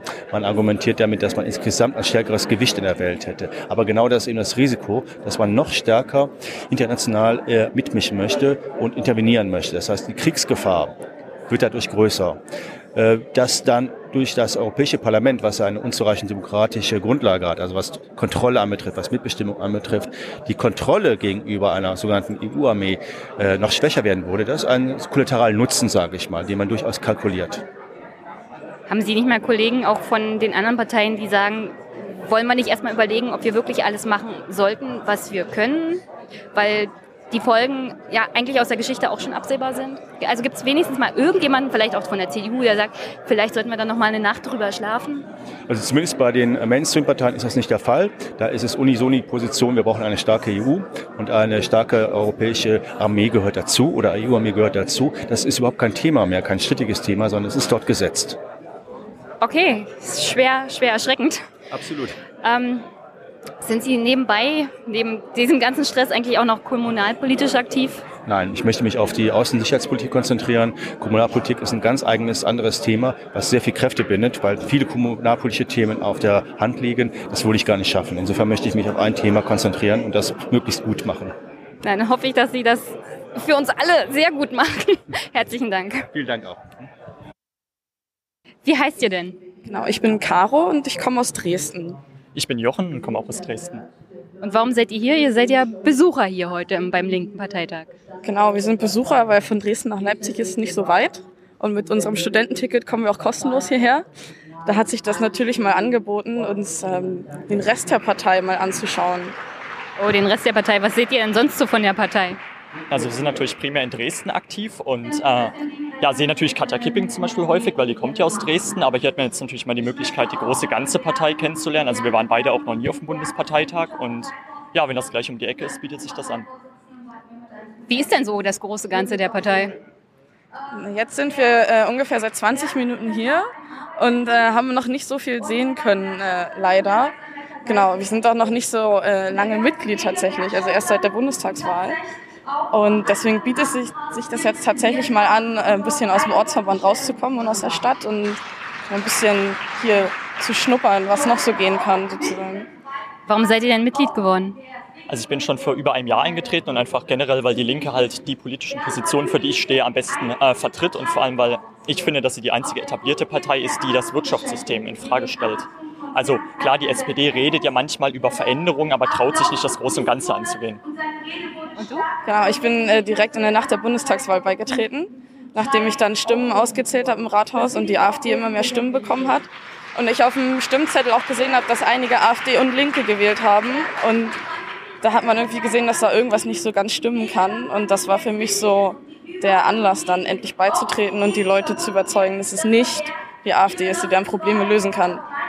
Na, wie ist denn die Einschätzung? Wie kommt das denn dazu, dass man AfD und gleichzeitig Linke wählt? Also, so als Bauchgefühl. Ich denke mal, du hast das nicht getan. Ich habe es tatsächlich nicht getan, nee. Aber es sind halt die armen, also ich sag mal so in Anführungszeichen armen Leute, die dann AfD wählen, weil sie denken, oder es endlich mal eine Partei ist, die vielleicht vor der Tür steht und die angeblichen Probleme, die sie haben, ähm, sozusagen so tut, als könnten sie sie lösen, weil sie dann Buhmann gefunden haben, die Geflüchteten. Aber eigentlich sind es gar nicht die Probleme, die dadurch kommen, sondern die Probleme sind, also sie lösen sich nicht, wenn die Geflüchteten weg sind. Und nur weil jetzt neben mir jemand, äh, ein Geflüchteter einzieht, dann, dann fühlt man, fühlen sich viele halt noch schlechter. Sie denken so, ach Mensch, und der Flüchtling, der kriegt jetzt noch mehr Geld als ich. Und jetzt muss ich auch noch mit dem an der Haustür hier wohnen. Wie schlecht geht es mir denn? Aber es sind eigentlich nicht die AfD, die dann diese Probleme lösen kann. Also ich sage immer, äh, die Menschen wollen einfache Antworten haben. Also Politik ist ja ziemlich komplex. Aber wenn ich jetzt ein konkretes Problem habe, möchte ich darauf einfach eine Antwort, dass sich jemand hinstellt und sagt, so wird es jetzt gemacht und das löst das Problem. Und die AfD hat es in letzter Zeit sehr gut hinbekommen, die abstrakten Ängste, die die Menschen wahrnehmen, also wie es Caro gesagt hat, zum Beispiel die Flüchtlinge, äh, zu instrumentalisieren und zu nutzen, um diese Ängste zu bedienen. Aber die realen Ängste, die die Menschen wirklich bewegen, also sei das jetzt, dass die Miete immer teurer wird, dass man keinen Job mehr hat, da sage ich auch, schaffen wir es als Linke offenbar nicht, in diesen Milieus äh, ja, gut genug reinzugehen und da das plakativ darzustellen, dass die uns folgen können. Vielleicht sind wir in einer Debatte manchmal zu abstrakt. Es ist ja auch nicht so, dass wenn die Geflüchteten jetzt verschwinden, dass dann auf einmal die Leute, die jetzt sowieso schon wenig Geld haben, auf einmal mehr Geld haben. So ist es ja nicht. Das, das ist das, was die AfD erzählt, ja, aber so ist es ja in Wirklichkeit gar nicht. Ich kann gar nicht mehr erzählen, wie viele Debatten ich mittlerweile schon mit meinem Umfeld, also mit Leuten, mit denen ich auch arbeite, hatte, die sagen, ja, wenn die Flüchtlinge erstmal weg sind, hm? Und ich fragte dann immer, hättest du dann mehr Geld? Also was würde es dir denn bringen, wenn wirklich alle Flüchtlinge weg wären? Würdest du mehr Geld bekommen? Und ich sage dann immer, nein, würdest du nicht, ja, weil wir Olaf Schäuble als Finanzminister ja, haben, genau. weil wir die schwarze Null anbeten wie ein goldenes Kalb. Aber, aber selbst wenn man diese Argumente bringt, machen die Leute dicht. Wie, wie, also wie kann man, also ich habe es noch nicht geschafft, da irgendwie Überzeugungsarbeit zu leisten. Hab, habt ihr vielleicht mal eine Diskussion geführt, die da mehr Erfolg hatte? Also so viel Erfolg hatten wir bisher auch noch nicht in der Diskussion, weil manchmal stößt man echt auf verhärtete Fronten. Und generell äh, ist es auch richtig, was du gesagt hast, aber was ich denke, was ganz wichtig ist, ist Zuhören, weil wir kommen auch jetzt von anderen Parteien, treten wir gegenüber der AfD oft so auf, dass wir sagen, ja, ihr Rassisten, mit euch reden wir nicht. Und ich finde, wenn jetzt jemand kommt, der zu mir kommt und sagt, ja, ich bin ein einfacher Bürger, ich will die AfD, dann muss ich ihm zuhören, dann darf ich ihn nicht gleich aburteilen, sondern muss fragen, okay, was bewegt dich denn wirklich? Was sind denn deine Probleme? Und vielleicht über diese Diskussion dann auch von den Flüchtlingen weg sagen, mein, okay, mein Gott, jetzt hast du diese Meinung zu Flüchtlingen, das ist nicht in Ordnung, aber jetzt reden wir mal über andere Probleme. So, und darüber ranzukommen, dass, oder dass ich an die Menschen rankomme und äh, von ihnen erfahre, was bewegt sie denn wirklich. Und ich denke, da kann man von der Flüchtlingsdebatte weg, weil die wird ja einfach völlig äh, überladen. Und ja, vielleicht äh, einfach zuhören den Menschen und daraus dann versuchen, die Denke zu verstehen. Es ist nicht einfach. Also ich finde, das ist eigentlich der richtige politische Weg, weil ich aus meiner persönlichen politischen Erfahrung auch viel gelernt habe und dass das Zuhören meistens der erste Schritt ist, um eine politische Debatte wirklich. Also, und das fehlt mir halt teilweise. Aber ich denke, momentan entwickeln wir uns da generell als Gesellschaft vielleicht in die richtige Richtung. Ähm, die meisten fangen an, einfach die Grenzen dicht zu machen. Und zuhören ist immer noch ein Problem. Aber die Linke als Oppositionspartei macht ja da einiges. Die Grünen es ist halt wichtig, einfach mal äh, da zu sein, irgendwie mit dem Stand vertreten zu sein, auch wenn die Leute dann nur kommen und sich auskotzen. Aber dann war wenigstens jemand da, bei dem sie sich auskotzen konnten und wissen, ja, okay, die Leute sind vielleicht da. Es ist nicht nur AfD da, es sind auch noch andere Leute da und vielleicht kann man dann doch mal jemand anderes wählen. Also vor Ort zu sein und ansprechbar zu sein, ist, glaube ich, das Allerwichtigste im Osten. Glaube ich, haben wir das alle mitbekommen bei den Wahlkämpfen, dass nur die Plakate hangen und nur die AfD vor Ort war. Und das ist ein ganz, ganz schweres Signal, denke ich mal, für die Demokratie. Nächstes Jahr haben wir Landtags- und Kommunalwahlen und Europawahlen. Ähm, da wäre das Thema vor Ort aktiv sein, beziehungsweise kommunalpolitisch sich einbringen, auch für die junge Generation wichtig. Habt ihr vor, da was zu machen? Also wir haben auf jeden Fall vor, was zu machen. So, also es werden die Ortsbeiräte gewählt und Stadtratswahlen sind dann auch noch äh, nächstes Jahr. Und wir, wir haben auf jeden Fall vor, dort ähm, auf den Wahllisten zu kandidieren und mitzumachen. Und ihr seid, ihr seid die Ersten, die das sagen. Tatsächlich? Ich, also tatsächlich haben wir auch vor, in Gebiete direkt reinzugehen, also vor allem Plattenbaugebiete in Dresden, wo wir jetzt zur Bundestagswahl die größten Verluste hatten, auch an die AfD. Also in meinem Stimmbezirk, wo ich jetzt nicht mehr wohne, aber zur Bundestagswahl hat die AfD 43,5 Prozent bekommen. Äh, und davor hatte die Linke dort ein Wählerpotenzial von 30 Prozent. Also da sieht man diese Umwälzung besonders krass.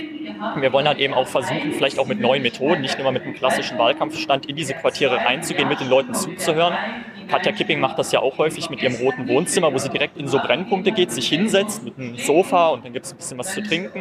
Und dann nimmt sie sich Zeit und redet halt mit den Leuten. Aber eben das Zeitnehmen, also zuhören und mit den Menschen ins Gespräch kommen, das ist halt nicht mal eben in zwei Minuten gemacht. Ich gebe an den Flyer, tausche Informationen aus und dafür brauchst du natürlich auch Leute, die sich engagieren und mitmachen. Ja, Politik ist halt kompliziert und anstrengend. Herzlichen Dank. Das macht auch Spaß. Ja, danke und habt noch viel Spaß. Ja, ihr auch. Jetzt gab es gerade das Ergebnis für die beiden alten und neuen Vorsitzenden. Wie schätzen du das ein? Und sag mir mal, wie ist es denn ausgegangen? Ja, also die Katja hat in Anführungsstrichen nur 64 Prozent bekommen. Und das ist natürlich ein interessantes Ergebnis, denn obwohl es hier ganz viel Fürrede für Katja gab und sie sich ja mit ihrem Kurs auch mehr oder weniger hier durchgesetzt hat, gibt es eben doch die Situation, dass viele in der Partei offenbar gar nicht so sehr hinter ihr stehen oder sie doch als Parteivorsitzende nicht un unumstritten ist. Also ich kenne Katja auch persönlich, sie ist eine unheimlich sympathische und bürgernahe Frau. Aber wir sehen eben, dass es doch Leute gibt, die eben den Kurs nicht mittragen. Auf der anderen Seite ist sie gewählt. 64 Prozent sind kein äh, Ergebnis, was überragend ist, aber es ist ausreichend. Und von daher äh, kann man darauf aufbauen und ich denke, so kann, können die beiden die nächsten zwei Jahre weitermachen. Glaubst du, diese Diskussion um das Thema linke Sammelbewegung hat ihr jetzt geschadet? Ich meine, sie hat ja da auch gegen Wagenknecht und gegen Lafontaine eher dagegen gehalten, fast noch mehr als Rixinger. War das das Hauptargument, warum sie jetzt hier eher verloren hat als er? Ich denke schon, dass äh, sie sich eben offensiver gezeigt hat als Bernd Rixinger und deswegen natürlich auch viel mehr in den Beschuss kam. Und oftmals war das ja auch wie so ein, so ein Frauenkrieg, äh, zu dem man das aufgespielt hat. Und da waren die Männer sozusagen in der Runde nicht so wirklich dabei. Und ich denke schon, dass das der Hauptgrund war, warum es ihr geschadet hat. Es ging vielleicht wirklich gar nicht so sehr um die sonstigen Inhalte. Ich meine, als Parteivorsitzender hat man auch viele andere Sachen zu tun, sondern wirklich eher darum, um die Sammlungsbewegung. Und die ist natürlich ein schwieriges Pflaster für die Partei. Braucht die Linke eine Sammelbewegung oder hat sie Angst vor der Sammelbewegung, weil die Partei an sich dann obsolet wäre?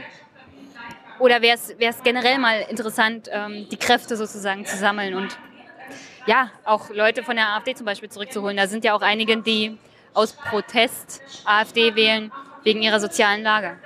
Also interessant wäre es definitiv. Ich denke schon, dass viele Angst davor haben und viele es schlichtweg ablehnen. Aber man muss eben schauen, wie weit man gehen sollte, um die Partei quasi aus dieser äh, 10%-Region irgendwie auch ein Stück weit rauszuholen. Weil in, welchem, in welcher Ebene sind wir denn? Okay, wir sind im Osten äh, respektabel stark und äh, sind in Berlin und äh, jetzt stärkste Kraft in den Umfragen und in Thüringen sieht es eben auch gut aus. Aber zum Beispiel im Westen reißen wir ja gar nichts. Warum eben? Das muss man hinterfragen und vielleicht auch, weil viele, äh, vielen Leuten einiges zu radikal ist oder weil sie Forderungen nicht tragen. Und da ist, glaube ich, so das Interesse der linken Sammlungsbewegung anzusetzen und vielleicht auch Einschnitte zu machen. Und das ist vielleicht das, wo viele sagen, na, das wollen wir nicht, eben auch bei der Flüchtlingspolitik. Und die Flüchtlingspolitik, und darum geht es ja eigentlich in dem Disput ganz elementar, macht natürlich eine Frage auf. Auf der einen Seite wollen wir als Linke ja quasi, dass es allen Menschen gut geht, alle Menschen gleich sind und alle Menschen versorgt sind. Aber äh, man sieht eben auch, dass der Sozialstaat endliche Möglichkeiten hat. Und da eben dann quasi zu sagen, okay, wir machen hier eine Grenze, das ist eben was, was viele nicht mittragen wollen. Und das wäre natürlich die Frage, ob sich da in einer Sammlungsbewegung, da wäre ja generell die Frage, wohin sich das entwickelt, nicht neue Wege auftun würden. Ich möchte nur erinnern, zum Beispiel als die AfD gegründet wurde, gab es ja auch ganz andere Kräfte. Da gab es eben so Wirtschaftsexperten, also oder eben auch den äh, Professor Lucke, so und die, da sieht man ja eigentlich, wie das abgeglitten ist. Oder auch Frau Petri, die eigentlich mittlerweile mehr oder weniger in der äh, Bedeutungslosigkeit versunken ist. Also ich denke, dass man sich vielleicht auch ein Stück weit aber zu viel erhofft von dem äh, Wählerfeld, was man damit erreichen kann, einfach an Anzahl. Und AfD-Wähler zurückzugewinnen, ist natürlich äh, etwas, was wir gerade in Ostdeutschland nicht außen vor lassen können. Also sonst sinkt die Partei in Ostdeutschland in der Bedeutungslosigkeit. Ja, nicht nur die Linke, keine Angst. Die SPD ist da, also ich komme aus Brandenburg, die macht da gerade einen radikalen Absturz durch.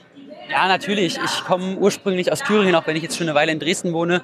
Und die SPD spielt, spielt da keine Rolle. Aber ich denke, das hat auch einfach mehr einen traditionellen Aspekt. Einfach, dass die Leute in Ostdeutschland einfach so mehr so links eingestellt sind, vielleicht auch von der Prägung oder auch eben aus DDR-Zeiten. Aber die SPD macht es sich auch selber kaputt. Also wenn die SPD quasi, und das sagen ja wir als Linke auch immer, einen klaren sozialdemokratischen Kurs fahren würde, würden wir da auch viel eher äh, mitgehen und da Ziele stützen. Aber die SPD äh, scheint eher daran festzuhalten, irgendwie an der Regierung zu sein und dann unterstützt man eben auch äh, in der dritten Koalition seit 2005 eben Kanzlerin Merkel. Ja, aber die Linke profitiert halt auch von der Schwäche der SPD nicht. Ähm, und dann wären wir wieder bei dem Thema Flüchtlingspolitik. Ähm, ist es schwierig für die Linke, gleichzeitig die Werte hochzuhalten und aber die Realität beziehungsweise das, was die Bürger wollen, beziehungsweise was da teilweise entgegensetzen, selbst wenn es irrationelle Ängste sind, gegeneinander aufzuwiegen, beziehungsweise sich für eine Seite zu entscheiden, weil ich denke mal, es ist schon schwierig, gleichzeitig Werte und Realität miteinander zu vereinen. Das sieht man ja auch an der Diskussion zum Thema Sammelbewegung, wo ja Sarah Wagenknecht hauptsächlich auch auf das Thema Flüchtlingspolitik aus, ausrichtet. Na, ich glaube, es kommt darauf an, welche Werte man hat. Also ich denke, man wird sich da nie auf eine schwarze oder weiß einigen können. Also was ich ja eben auch schon gesagt habe, dass quasi irgendwie die Möglichkeiten endlich sind, heißt ja noch lange nicht, dass wir uns irgendwie äh, Rassismus oder Obergrenzengedanken heben. So, keine Ahnung, der 200.000 Erste wird an der Grenze abgewiesen. Das sind ja völlig äh, seltsame Vorstellungen. Und von daher, Werte ist es sehr schwierig. Aber natürlich muss man da abwägen, auch wie weit man quasi den Menschen entgegenkommt in ihren Ängsten. Dass man zum einen eben aufklärt darüber, dass eben teilweise die Ängste unrealistisch sind, aber die, wiederum die Menschen auch nicht bevormundet, weil das ist auch eine Sache, die meiner Ansicht nach die in Anführungsstrichen etablierten Parteien, also gerade eben CDU und SPD, äh, in den letzten Jahrzehnten eigentlich immens getan haben und die Menschen wollen nicht äh, bevormundet werden von der Politik. Okay, Dankeschön. Bitteschön. Okay, wie heißt du denn? Mein Name ist Stefan Liebig. Und was machst du bei der Linken auf dem Bundesparteitag? Ich bin Delegierter des Bezirksverbands Pankow von Berlin und außerdem Bundestagsabgeordneter, außenpolitischer Sprecher der Fraktion Die Linke im Bundestag. Also willst du mal linker Bundesaußenminister werden? Ich sehe mich ehrlich gesagt nicht in der Regierung, ähm, also konkret, aber ich fände gut, wenn unsere Partei in der Regierung wäre und dann würde ich gerne vom Parlament aus linke Außenpolitik gestalten. Welche linke Außenpolitik hättet ihr denn jetzt gerne? Wir haben ja generell das Ziel, ähm, Frieden, Gerechtigkeit, Solidarität. Und das würde ich mir auch für den ähm, Weltmaßstab wünschen. Also viel zu viele Konflikte versucht man im Moment mit Militär zu lösen. Das klappt meist nicht und wenn, dann zumindest nicht nachhaltig. Das wollen wir nicht. Wir finden, dass man erst über die Vermeidung von Konflikten reden muss. Es gibt zum Beispiel Dinge, die wir sehr konkret tun können, keine Waffen mehr zu exportieren. Deutschland ist ja auf Platz drei der rüstungsexportierenden Länder weltweit. Das ist ein Wahnsinn. Deutschland äh, exportiert zum Beispiel sogar nach in Staaten, die sich direkt in Kriegen befinden. Das wollen wir stoppen. Oder eben die Handelspolitik von Deutschland und der Europäischen Union. Also dass wir ähm, subventionierte Agrargüter, Lebensmittel nach Afrika exportieren und dann dort die Leute keine eigene Landwirtschaft hinbekommen. Und wenn man über sowas alles nachdenkt, ähm, und dann das anpackt, dann kann man auch vermeiden, dass man später mit Militär dahin muss. Ich würde mal schätzen, du bist jetzt schon länger im Deutschen Bundestag. Ja, ich bin 2009 das erste Mal gewählt worden. Aber mit dem Thema zum Beispiel ähm, der Agrarpolitik, die in Afrika auch zu sehr viel Hunger und Leid und dann zu einer Flüchtlingsbewegung auch führt, ähm, hast du dich bestimmt schon länger beschäftigt. Wie, wie fühlt man sich denn da, wenn man sieht, dass die verfehlte Politik auf bundes- und europäischer Ebene tatsächlich Auswirkungen hat, wenn man darüber jahrelang nachgedacht hat und versucht hat, das jahrelang zu bekämpfen? Also es ist sehr traurig ähm, und noch trauriger ist, dass es ganz viele Leute in Deutschland sehr, sehr lange gar nicht interessiert hat. Da war so ein bisschen das Gefühl, ich drück's mal hart aus, was geht mich fremdes Elend an? Wenn es mir hier gut geht, dann ist doch alles schön. Das hat sich im Jahr 2015 schlagartig geändert. Als die vielen Menschen aus Syrien hierher kamen, nach Europa und auch nach Deutschland, da haben tatsächlich mal Leute angefangen, also die Schlaueren zumindest, darüber nachzudenken, warum Menschen eigentlich hierher kommen. Und man kann im Moment, das ist das Gute an dieser ganzen traurigen Situation, man kann im Moment im Bundestag und auch ähm, bei Veranstaltungen außerhalb des Bundestages mit normalen Leuten eher darüber reden, dass wir unsere Politik ändern müssen, weil das nämlich Konsequenzen hat, die wir jetzt auch merken. Wie wahrscheinlich ist es, dass die Europäische Union, jetzt steht ja schon wieder die Planung des Haushalts für die nächsten sieben Jahre an. Mhm. Der größte Batzen davon ist das Geld für die Agrarwirtschaft. Ja. Wie wahrscheinlich ist das, dass Sie jetzt da tatsächlich tätig werden? Ich meine, das Thema ähm, Agrarpolitik in, mhm. in, Europa und die Auswirkungen auf, auf, Afrika und dass es tatsächlich dann wieder Auswirkungen mhm. auf Europa hat mit Flüchtlingsbewegungen. Ähm, das haben Sie ja jetzt gesehen. Wie mhm. wahrscheinlich ist das, dass Sie trotzdem Ihre Politik ändern? Also ich würde da zwei Sachen trennen. Die eine ist, ob es überhaupt in diesem hohen Maße ähm, Subventionen für die Landwirtschaft geben muss. Ich finde nicht, aber ich bin sehr pessimistisch, dass man da was dran machen kann. Aber das andere ist ja, wenn man das schon hat, dann kann man ja trotzdem darüber reden, wie verhindert man Exporte, die woanders die Wirtschaft kaputt machen. Und das, glaube ich, ist im Moment tatsächlich ein diskutieren veränderbares Thema. Ich bin jetzt nicht super optimistisch, denn die EU ist immer nur so gut, wie die Regierungen sind ähm, in den EU-Mitgliedstaaten. Und da haben wir im Moment gerade keine Masse an linken Regierungen. Das merkt man dort eben auch. Aber im EU-Parlament gibt es dazu Debatten. Das halte ich für veränderbar und ich bin ja Optimist. Also das halte ich für möglich. Große Sorgen macht mir, dass im neuen Haushaltsplan ähm, eine Aufstockung vorgesehen ist in einem Bereich, in dem die EU eigentlich gar nicht tätig sein sollte. Und das ist im Bereich der Forschung und Entwicklung im militärischen Bereich. Also etwas, was ich absolut äh, riskant und abenteuerlich finde, die Entwicklung von ähm, automatisierten, autonomen Kampfsystemen. Ähm, das soll jetzt auch in europäischen Universitäten, Forschungseinrichtungen passieren, wird mit viel, viel Geld äh, gefördert. Die haben die Summen dafür massiv erhöht. Die Bundesregierung gefragt, ähm, wie sie dazu steht, aber es kam so eine Antwort, wissen wir noch nicht, müssen wir erst mal schauen. Das finde ich bedenklich. Die Aufgabe der EU ist es nicht, so eine Art Ersatz-NATO oder neue Militärmacht zu werden, sondern es ist eine zivile Organisation und das sollte sie auch bleiben. Dann passt das nicht in das Konzept von Bundeskanzlerin Merkel auch, jetzt eine europäische äh, Armee sozusagen aufzubauen. Und dazu braucht man definitiv militärische Forschung, eigene Forschung, also eigene militärische ähm, naja, Entwicklung, die man nicht von außerhalb einkaufen muss. Das passt doch eigentlich gut ins Kom Konzept sozusagen. Ja, nun ist ja Angela Merkel in der CDU und ich bin in der Linkspartei. Ich finde ihr Konzept ja falsch. Also die Überlegung der Regierungen ist ja, weil Donald Trump im Moment ein bisschen unzuverlässige Politik macht, was die NATO betrifft, bauen wir da was Eigenes auf. Es gibt die eine Variante, die äh, verbirgt sich hinter dem schönen Namen PESCO, ständige strukturierte Zusammenarbeit. Da wollen jetzt die Mitgliedstaaten der Europäischen Union sich gegenseitig auf Aufrüstung und bessere Koordinierung der Aufrüstung verständigen. Das halte ich für ein Problem, weil das geht so in diese Richtung ähm, Ersatz-NATO. Dann hat jetzt der französische ähm, Präsident Macron noch einen weiteren Vorstoß gemacht ähm, für eine Interventionsinitiative. Das heißt, neben dem, was ich eben beschrieben habe, will er noch mal was eigenes, kleines, französisch geführtes zusammen mit Deutschland machen. Das halte ich für völlig absurd. Da wird Deutschland und Deutsch, deutsche Soldaten werden dann in die französischen Abenteuer, Militärabenteuer in Afrika mit reingezogen. Da habe ich wirklich überhaupt keine Lust drauf. Und Angela Merkel ähm, wackelt da. Also bei letzterem sagt sie, hm, finde ich schwierig, aber im Prinzip aufrüsten, mehr eigenständige Militärpolitik hier machen, weil der Trump so unzuverlässig ist, das will sie schon. Wir halten das für nicht richtig. Machen wir jetzt eigentlich ähm, die ganzen Botschaften zu, weil Diplomatie wird anscheinend nicht mehr betrieben. Leider ist auch das bittere Realität. Also als in Syrien der Konflikt losging, hat Deutschland aus politischen Gründen seine Botschaft dort geschlossen. Das war ganz schön dämlich. Ähm, fehlen natürlich jetzt ähm, Informationen, Kontakte. Wenn ich jetzt frage nach der Sicherheitslage in Syrien, kriege ich die Antwort, wissen wir nicht, weil wir haben ja keine Botschaft dort. Also selber schuld. Aber ich nehme auch mal ein positives Beispiel. In äh, Pyongyang, in Nordkorea, gibt es immer noch eine Botschaft der Bundesrepublik Deutschland, obwohl die Amerikaner uns aufgefordert haben, die zu schließen. Und das war ganz witzig. Da hat der CDU-außenpolitische Sprecher Jürgen Hart und der außenpolitische Sprecher der Linkspartei Stefan Liebig de facto unabgesprochen die gleiche Presseerklärung gemacht. Nämlich, es nützt nichts und wir entscheiden alleine in Deutschland, ob Botschaften geschlossen oder geöffnet werden. Also meine Meinung ist, das, was wir haben, nutzen und die zivilen Möglichkeiten ausbauen und ähm, dafür kämpfen wir im Bundestag. Dann hoffe ich, dass Sie weiter erfolgreich kämpfen. Dankeschön. Vielen Dank. Guten Tag. Wer bist du denn? Hallo, mein Name ist Nima Mofassat und ich äh, bin im Bundestag für die Linke. Was machst du denn für, den Bundes äh, für die Linke im Bundestag? Ja, ich bin äh, dort drogenpolitischer Sprecher, also ich mache die Drogenpolitik für die Linke und ich sitze im Rechtsausschuss und kümmere mich halt so ein bisschen um Verfassungsfragen dort vor allem. Erstmal zur Drogenpolitik der Linken. Was für eine Drogenpolitik macht die Linke denn?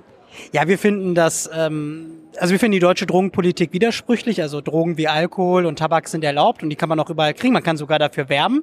Und äh, Cannabis, eine Droge, die nicht gefährlicher als Alkohol ist, ist verboten. Also schauen wir mal, äh, Alkohol kostet, äh, tötet jedes Jahr 74.000 Menschen in Deutschland. Durch Cannabis ist noch keiner in Deutschland gestorben. Okay, könnte daran liegen, dass es noch nicht legal ist und noch nicht so viele. Ja, okay. Ähm, ich habe da eine andere Meinung zum Thema Cannabis, aber was ich gut finden würde, wäre höhere Steuern auf Alkohol generell, also teurerer Alkohol oder das, also Alkopops oder sowas auch generell erst ab 18 oder so. Mhm. Also eine restriktivere Politik im Bereich Alkohol.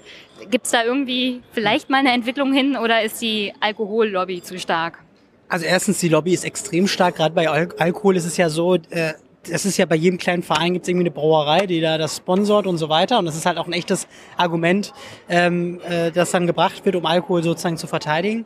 Ich finde aber, es sollte nie für Drogen geworben werden. Es sollte für keine Droge geworben werden. Ich bin zum Beispiel für eine Cannabis-Legalisierung. Ich wäre aber nicht dafür, dass für Cannabis geworben werden darf. Und genauso sehe ich es bei Alkohol und genauso sehe ich bei Zigaretten. Also mein erster Wunsch wäre, wir brauchen ein Tabak- und Alkoholwerbeverbot. Ähm, das bedeutet einfach, dass dann, weil diese Werbung, die zielt ja meistens auf Jugendliche. Und ich finde auch nicht, dass äh, Krombacher mir mein Fußballspiel präsentieren muss. Sie retten auch den Regenwald. Ja, den Regenwald, den wird Krombacher am Ende auch nicht retten, sondern das müssen wir anders machen, da brauchen wir politische Ziele für. Und ja, also das, das finde ich einen ganz zentralen Punkt und ähm, ähm, weil wir einfach dafür sorgen müssen, dass Alkohol und Tabak nicht wahrgenommen wird als etwas harmloses und das tut die Werbung. Ja, das ist also also mein Bruder ist jetzt 14 geworden und hat jetzt äh, zu seiner Jugendweihe auch das erste Mal Alkohol trinken dürfen. Und ich finde, ich finde, das nächste Mal, wenn er Alkohol trinken sollte oder dürfte, sollte er mindestens 18 sein. Aber naja, okay. Ich hoffe, da entwickelt sich mal was. Ja, ich glaube, es ist immer ganz schwierig, Altersgrenzen hochzusetzen und das durchzusetzen. Aber bei Alkopops kann man es halt tatsächlich diskutieren. So, also das heißt, wenn man jetzt Bier ab 18 macht, ist glaube ich nicht durchsetzungsfähig gesellschaftlich. Man muss ja auch immer überlegen, dass man nicht Leuten komplett vom Kopf stößt. Ich glaube, man kann halt diskutieren, äh, muss Alkohol so prominent im Supermarkt sein? Kann es nicht eine Ecke sein, die etwas versteckter ist, äh, wo nicht jeder dran vorbeiläuft? Ja, ähm, kann man nicht bestimmte Alkoholiker ab 18 setzen wie Alkopops äh, und Werbeverbot halt? Und wie wäre es eigentlich mit Warnhinweisen auf Alkoholschildern wie bei Tabak? Ja, das wäre doch auch mal was, dass man sagt, Alkohol tötet und so weiter. Ich glaube, das hat auch einen gewissen psychologischen Effekt. Ja, die Alkopops, also es hat so das Gefühl von flüssiger Süßigkeit. Genau. Richtig und das ist richtig ekelhaft und richtig gefährlich und vor allem wenn man in dem Alter ist, in der Schule, nachmittags jetzt bei dem schönen Wetter draußen hinsetzen, dann trinkt man mit den Freunden halt so ein, aber das, ich empfinde das als gefährlich, da bin ich ein bisschen konservativ, sagen wir es mal so. Nee, ich finde, es ist gar nicht konservativ. Das ist eigentlich vernünftig, auch unter dem Aspekt Gesundheits- und Jugendschutz. Ich bin ja total, ich bin ja als drogenpolitischer Sprecher meiner Fraktion total für eine liberale Drogenpolitik. Ähm, aber liberal heißt immer im Sinne von, der Mensch soll selbstbestimmt entscheiden, was er tut. Und Werbung nimmt dem Menschen zum Beispiel die selbstbestimmte Entscheidung, indem es einem falsche äh, Parameter suggeriert am Ende. Also, dass etwas harmlos ist, dass etwas Cooles. Ähm, und ähm, genau, da finde ich, kann man durchaus konservativ sein an der Stelle. Wie gesagt, über Verbote im Sinne von, wir verbieten jetzt Alkohol, Tabak, das klappt natürlich nicht. Da gibt es den Riesenaufstand und das wäre auch nicht sinnvoll, weil ähm, Drogen gehören zu jeder Gesellschaft dazu. Das ist historisch so. Drogen wurden immer genommen. Und die Frage ist immer, wie ein Staat äh, den Umgang mit Drogen reguliert. Das ist die spannende Frage.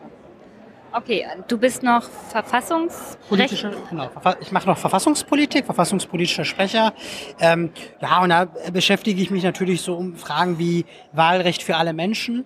Zum Beispiel als Linke wollen wir, dass jeder, der in Deutschland äh, lebt, ähm, nach, also einen legalen Aufenthalt in Deutschland hat und in Deutschland seit fünf Jahren lebt, auch wählen darf, weil zum Beispiel viele Menschen ausgeschlossen sind von der Wahl, nämlich alle, die keinen deutschen Pass haben, obwohl sie hier zum Beispiel Steuern zahlen, hier leben, ihren Lebensmittelpunkt haben.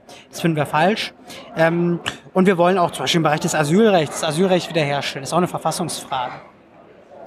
Also was ist denn die kritische Frage beim Asylrecht? Weil äh, laut Verfassung gibt es ja die Möglichkeit, politisch Verfolgter äh, nach Deutschland zu kommen und Asyl zu beantragen. Also was, mhm. was ist da jetzt kritisch? Also wir hatten ja 1993 eine Asylrechtsverschärfung. Damals wurde ja der Artikel 16a Grundgesetz eingeführt. Und da steht dann zwar im ersten Absatz dieser schöne Satz, äh, politische Verfolgte genießen Asyl. Aber dann kommt Absatz 2 und so weiter, äh, wo dann sozusagen massive Einschränkungen dafür sind. Ähm, also wo dann eben zum Beispiel äh, man ähm, zunächst mal einen Antrag stellen muss. Also wenn man zum Beispiel aus einem, einem sogenannten, auf einer sicheren Route kommt, dann muss man halt in dem Land den Antrag stellen, äh, aus dem man, dass man durchgekommen ist. Und ähm, man kann das ein bisschen plastischer machen. Äh, man kommt ja nach Deutschland im Prinzip immer nur über sichere Länder. Äh, Italien, äh, Spanien etc., wo die Leute halt ankommen. Und ähm, deshalb kriegen die Leute dann nie einen Zugang nach Deutschland. Und das äh, geht gar nicht.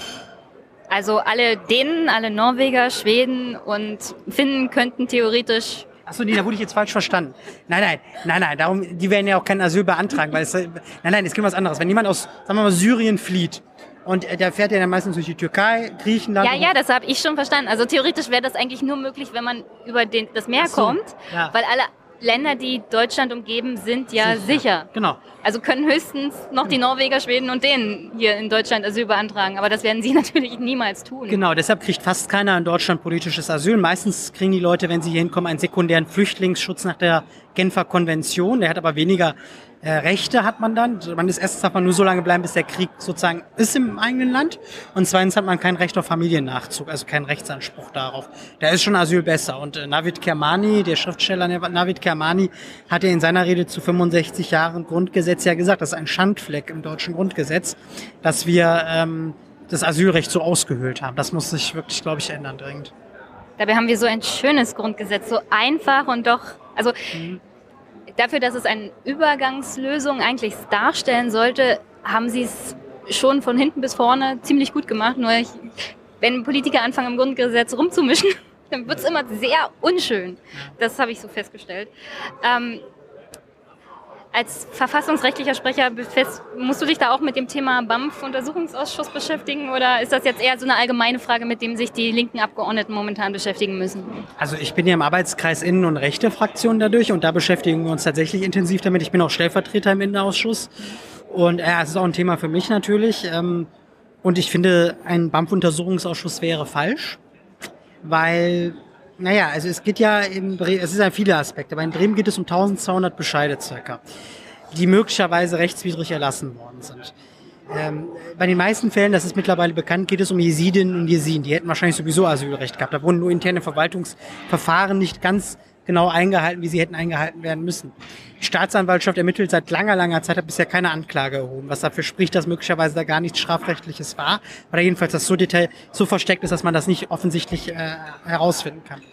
Und ich finde, soweit es um Rechtsverstöße geht, ist das nicht Aufgabe des Bundestages, das festzustellen, sondern wir haben Gewaltenteilung. Dafür ist die Staatsanwaltschaft und die Gerichte am Ende des Tages zuständig. Und zweitens, ich wenn es um einen Untersuchungsausschuss ginge, fände ich was ganz anderes sinnvoll zu diskutieren, dass das BAMF reihenweise Entscheidungen erlässt, die rechtswidrig zulasten der Antragsteller sind. 32.000 Bescheide waren rechtswidrig. Für über 40 Prozent der Klagen vor den Verwaltungsgerichten haben Erfolg, die die Antragsteller machen gegen das BAMF. Also das BAMF ist eine Behörde, das häufig rechtswidrig handelt und zwar zulasten der Antragsteller. Und es geht bei den Bescheiden in Bremen um 0,046 Prozent aller Bescheide des BAMF. Ich finde, dafür brauchen wir keinen Untersuchungsausschuss. Es kommt noch ein Aspekt dazu. Wir haben als Linke natürlich bestimmte Überlegungen, die wir in so einen Untersuchungsausschuss einbringen würden. Die können wir aber gar nicht durchsetzen, weil für einen Beweisbeschluss brauchen wir ein Viertel der Abgeordneten. Mit den Grünen könnten wir uns zwar auf eine gemeinsame Linie einigen, aber das ergibt nicht ein Viertel der Abgeordneten im Untersuchungsausschuss. Das heißt, die Agenda wären AfD, FDP, und eben die rechten Kräfte in der Union vorgeben. Es wird ein Merkel-Asylmissbrauchsuntersuchungsausschuss. Das ist nicht sinnvoll. Also als Mitarbeiterin der öffentlichen Verwaltung hm? würde ich mir ja einen Verwaltungskrise Untersuchungsausschuss wünschen, hm. weil so viel wie ich, also ich komme nicht aus dem BAMF, hm. ich bin in einer anderen Verwaltung und so viel wie ich mitbekommen habe, ist das Hauptproblem damals gewesen der Druck, auch von politischer Seite unbedingt so viel wie möglich, so schnell wie möglich zu schaffen. Und aus eigener Erfahrung, man meint es ja als Verwaltungsbeamter nicht zwangsweise böse. Mhm. Nur man geht den Weg des geringsten Widerstandes. Weil es ist halt so. Es ist eine menschliche äh, Regung dann. Man geht den Weg des geringsten Widerstandes, macht es sich so einfach wie möglich. Und ich denke mal, im BAMF ist das vermutlich auch passiert. Damit man die Statistik schafft, ablehnen, ablehnen, ablehnen.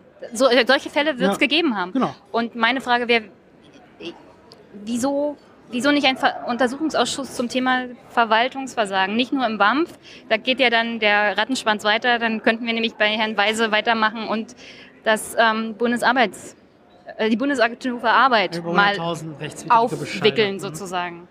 Genau. Also ich finde, da hast du nicht unrecht, äh, dass das durchaus eigentlich ein Untersuchungsausschuss verdienen würde. Da käme wieder das Problem, Beweisbeschluss, wer gibt die politische Agenda vor. Ähm, aber eigentlich klar, wir müssen darüber reden, wie ist eigentlich die öffentliche Verwaltung in Deutschland aufgestellt. Nämlich sehr schlecht. Es wurden tausende Stellen abgebaut. Es wurden Verwaltungsverfahren immer mehr auf Quantität statt auf Qualität äh, umgestellt. Ich meine, dass im BAMF Stellen ausgeschrieben werden für Juristinnen und Juristen, wo explizit gesagt wird, die sollen keine Erfahrung im Migrationsrecht haben, weil man nicht irgendwelche Anwälte da haben will, die Fachanwälte für Asylrecht sind oder Ausländerrecht sind und äh, damit vielleicht eine Sympathie haben können für Migranten. Das ist nämlich das, was man unterstellt hat. Ähm, das ist ja nicht gut. Das ist ja nicht gut, dass das BAMF so denkt. Ähm, und das spricht eben dafür, dass man lieber rechtswidrig zulassen der Antragsteller entscheidet.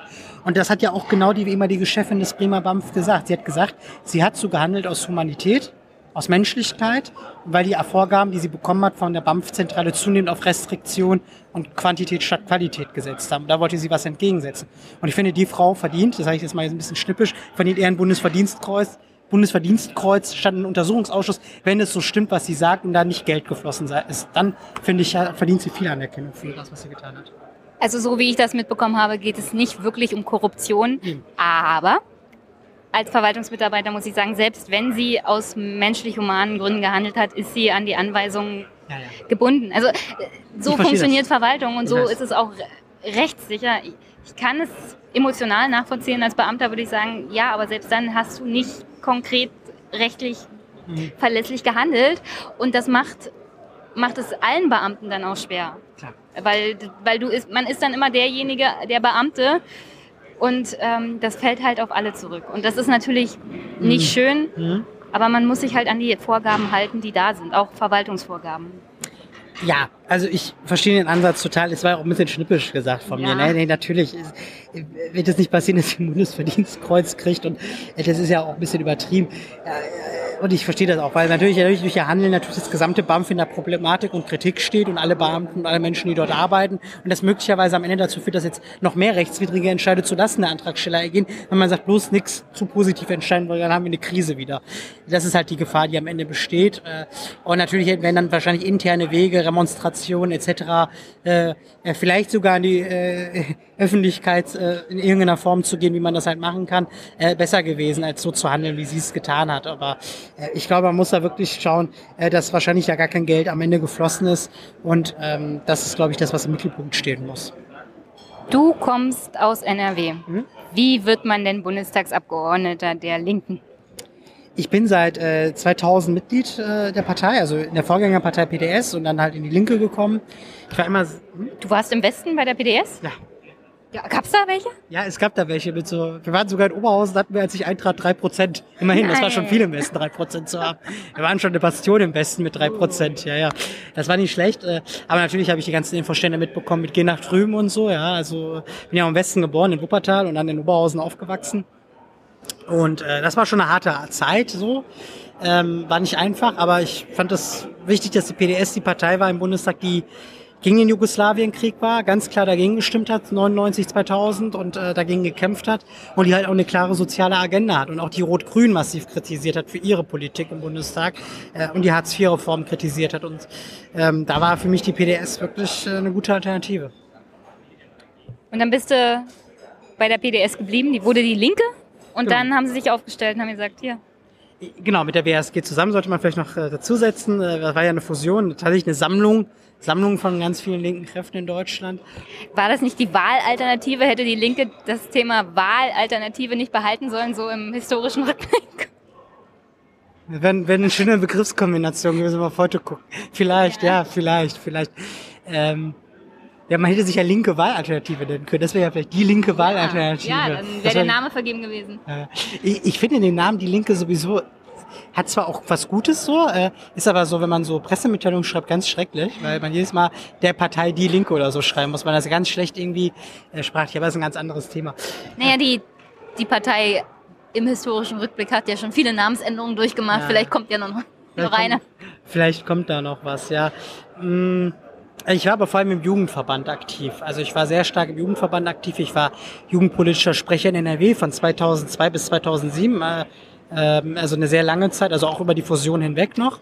Ich war ähm, dann im Bundesvorstand jugendpolitischer Sprecher und ich bin dann auch vom Jugendverband nominiert worden für den Bundestag und ähm, bin über den Jugendverband reingekommen. Der, weil wir stellen ja eine Landesliste auf. Also man wird ja in NRW gewählt und der Jugendverband in NRW hat mich zu ihrem Kandidaten gemacht. Und das war halt der entscheidende Schritt halt in den Bundestag, die Unterstützung der jungen Leute eine Partei zu haben. Weil die sind ja auch überall vertreten. Die sind in allen Kreisverbänden und so, die haben halt für mich geworben. Und dann hatte ich auch gegen zwei Gegenkandidaten äh, sozusagen, oder zwei Mitkonkurrenten, könnte man noch sagen. Und trotzdem hat es dann im ersten Wahlgang mit 55 Prozent geklappt damals. Das war schon super. Sehr gut. Ähm, der Jugendverband ist aber solid. Genau. Linksjugend solid. Hm? Okay.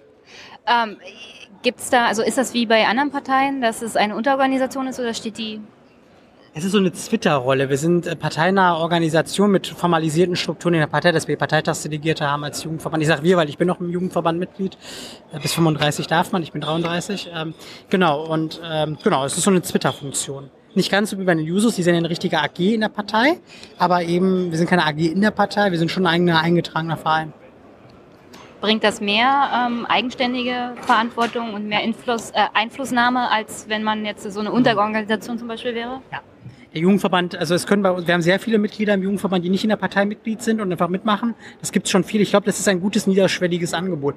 Aber man kann dann eben als junger Mensch sagen, cool, ich will was in der linken, also im linken Spektrum machen. Ja, Partei direkt, nee, das will ich nicht so. Ich gehe erstmal in den Jugendverband, da kann ich ein bisschen mal reinschnuppern. Da kann ich auch ein bisschen, auch ein bisschen mehr auf den Tisch schauen, ein bisschen auch ganz anders agieren, andere coolere Aktionen machen. Muss ich in Parteitagen rumhängen, die echt langweilig sind. Ah. Wie du jetzt? Ja, ja, also ich, ich, ich vermeide es immer, Delegierter zu sein, weil das ist, äh, da muss man ja wirklich da sitzen die ganze Zeit und zuhören. Ich habe das einmal gemacht, zwei Jahre, und es hat mir gereicht. Okay, dann noch eine Botschaft an alle meine jungen Zuhörer. Ich würde immer sagen, wenn man sich, also sich für Politik zu interessieren, ist wichtig, weil sie betrifft immer einen auch selber. Und deshalb heißt es auch, aktiv werden ist total wichtig. Das muss nicht in einer Partei sein, das kann auch in einer Gewerkschaft sein, das kann in einem coolen Verein sein, das kann in einer Tierschutzorganisation vor Ort sein. Also irgendwas Cooles machen, das finde ich schon sinnvoll und äh, man sollte halt selber gucken, auch was zu machen, weil sonst wird etwas gemacht, was man vielleicht nicht möchte. Das stimmt. Herzlichen Dank. Ja, gerne. Magst du dich kurz vorstellen? Ja, hallo, ich bin Paul ähm, und bin im Bundespräsidentenrat der Linksjugendsäule des der Jugendverband der Partei Die Linke. Ich hätte mal eine Frage und zwar, wie lange bist du denn schon bei Solid? Bist du auch bei den Linken? Ja, ich bin bei der Linksjugend Solid und der Linken seit 2013 Mitglied, also kurz vor, dem, vor der damaligen Bundestagswahl. Ähm, ich habe mir auf Vorbereitung für den Parteitag hier auch mal die Geschichte der Partei Die Linke angeguckt. Und mich würde interessieren, die Partei an sich ist ja relativ jung, durch den Zusammenschluss WASG und äh, PDS entstanden. Und als Ostdeutscher oder als Ostdeutsche könnte ich sagen, dass die, die PDS für viele im Osten auch eine Heimatpartei war, eine Identifikationspartei, ungefähr so wie die CSU in Bayern. Ähm, jetzt hat es aber zunehmend Probleme im Osten. Liegt das vielleicht daran, dass die Konzentration auf westdeutsche Themen auch ähm, einen negativen Einfluss auf die Ergebnisse im, West, äh, im Osten hat? Nee, ich würde nicht sagen, dass es daran liegt, dass irgendwie jetzt West, westdeutsche Einflüsse da reinkommen in unsere Ostpartei dahingehend.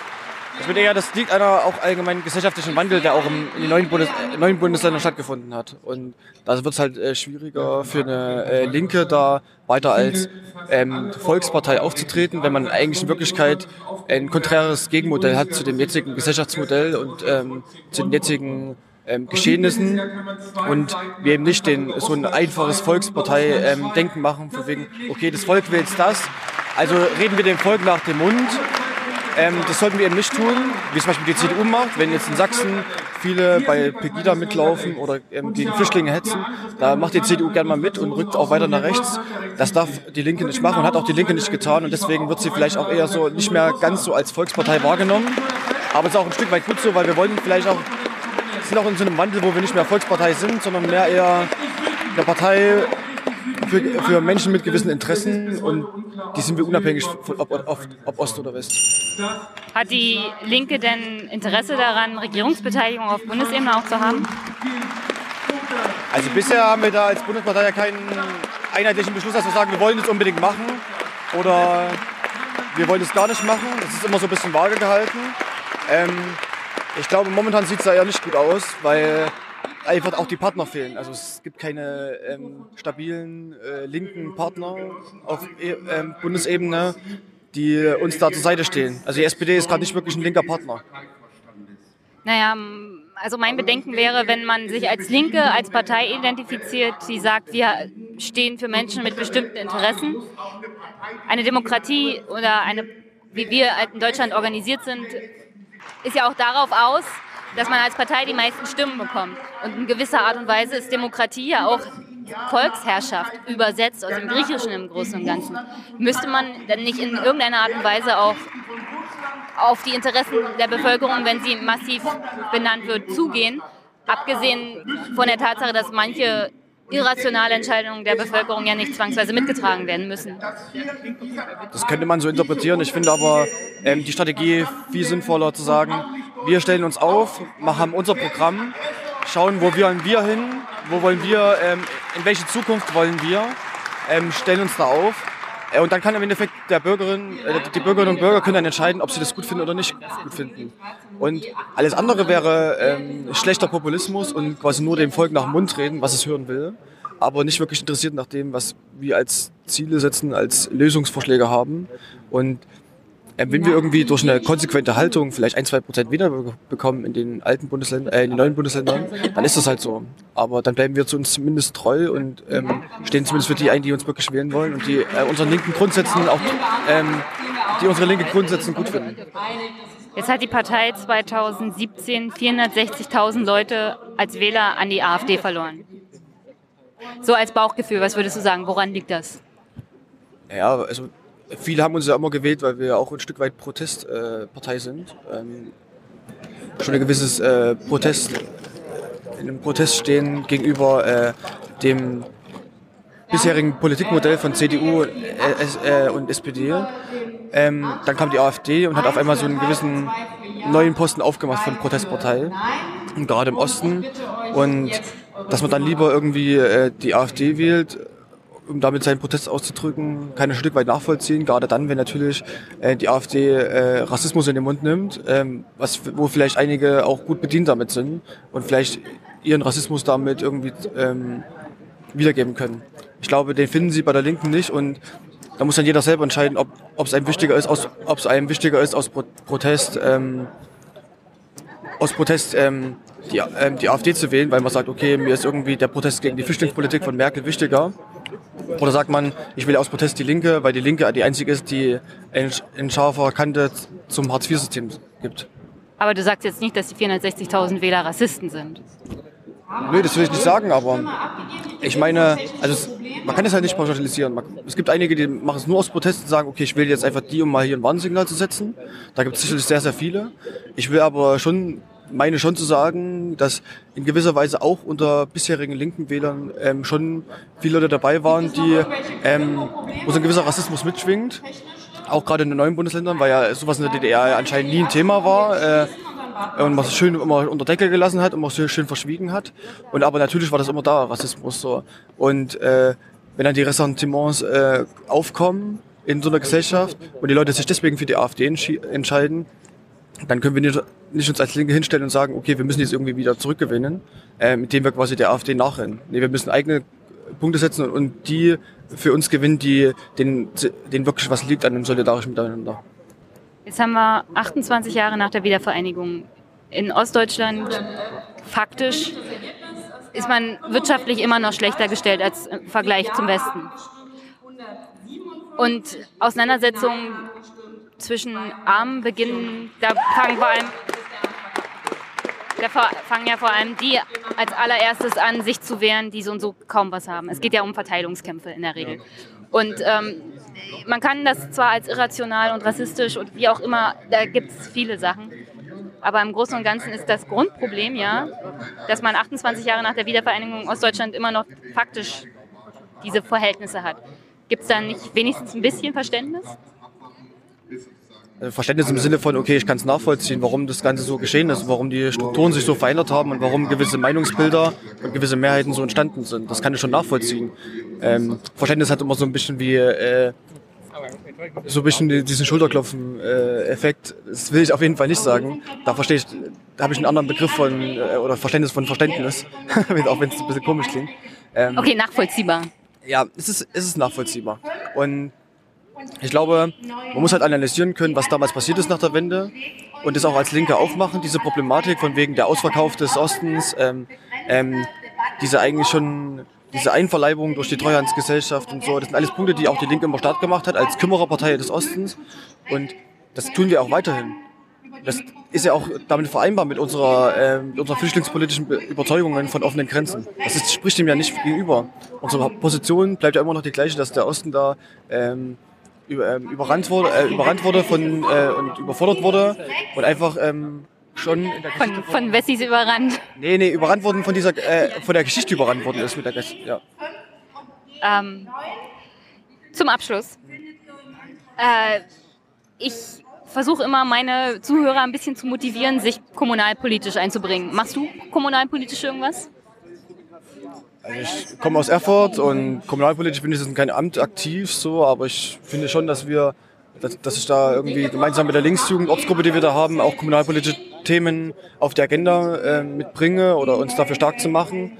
Also ich finde, dass wir uns generell mehr kommunalpolitisch einmischen sollten, egal bei welchen Fragen. Es geschieht so viel, was im Stadtrat einfach äh, hinten runterfällt, was gar nicht wahrgenommen wird, ähm, weil sich einfach niemand dafür interessiert. Und heißt, wenn es sowas ist wie, ob es in der Stadt ein Kirchentag irgendwann mal stattfinden soll, ähm, auch wenn es für viele so wie, hm, ist halt so, wird durchgewunken, finde ich, da sollte man durchaus sein, sein, seine Meinung dazu mal auftun, egal was es ist. Und unsere war da zum Beispiel, dass wir da ein Veto haben. Wir haben, wollen keinen Kirchentag haben, der von, so krass von der Stadt von, finanziert wird. Und ja, also ein, einbringen ist auf jeden Fall gut und vor allem müssen halt äh, die, Stadt, die äh, Stadträte und Kreisräte, die Kommunalparlamente müssen halt auch transparenter werden und sich irgendwie ein Konzept überlegen, wie können wir wieder die Bürgerinnen und Bürger mehr einbeziehen. Vielleicht, ähm, also das wär, würde mir so vorschweben, dass diese Sitzungen auch der Kreistage und der Stadtverordnetenversammlung irgendwie gestreamt werden. Das wäre ja mal schon mal ein Vorteil.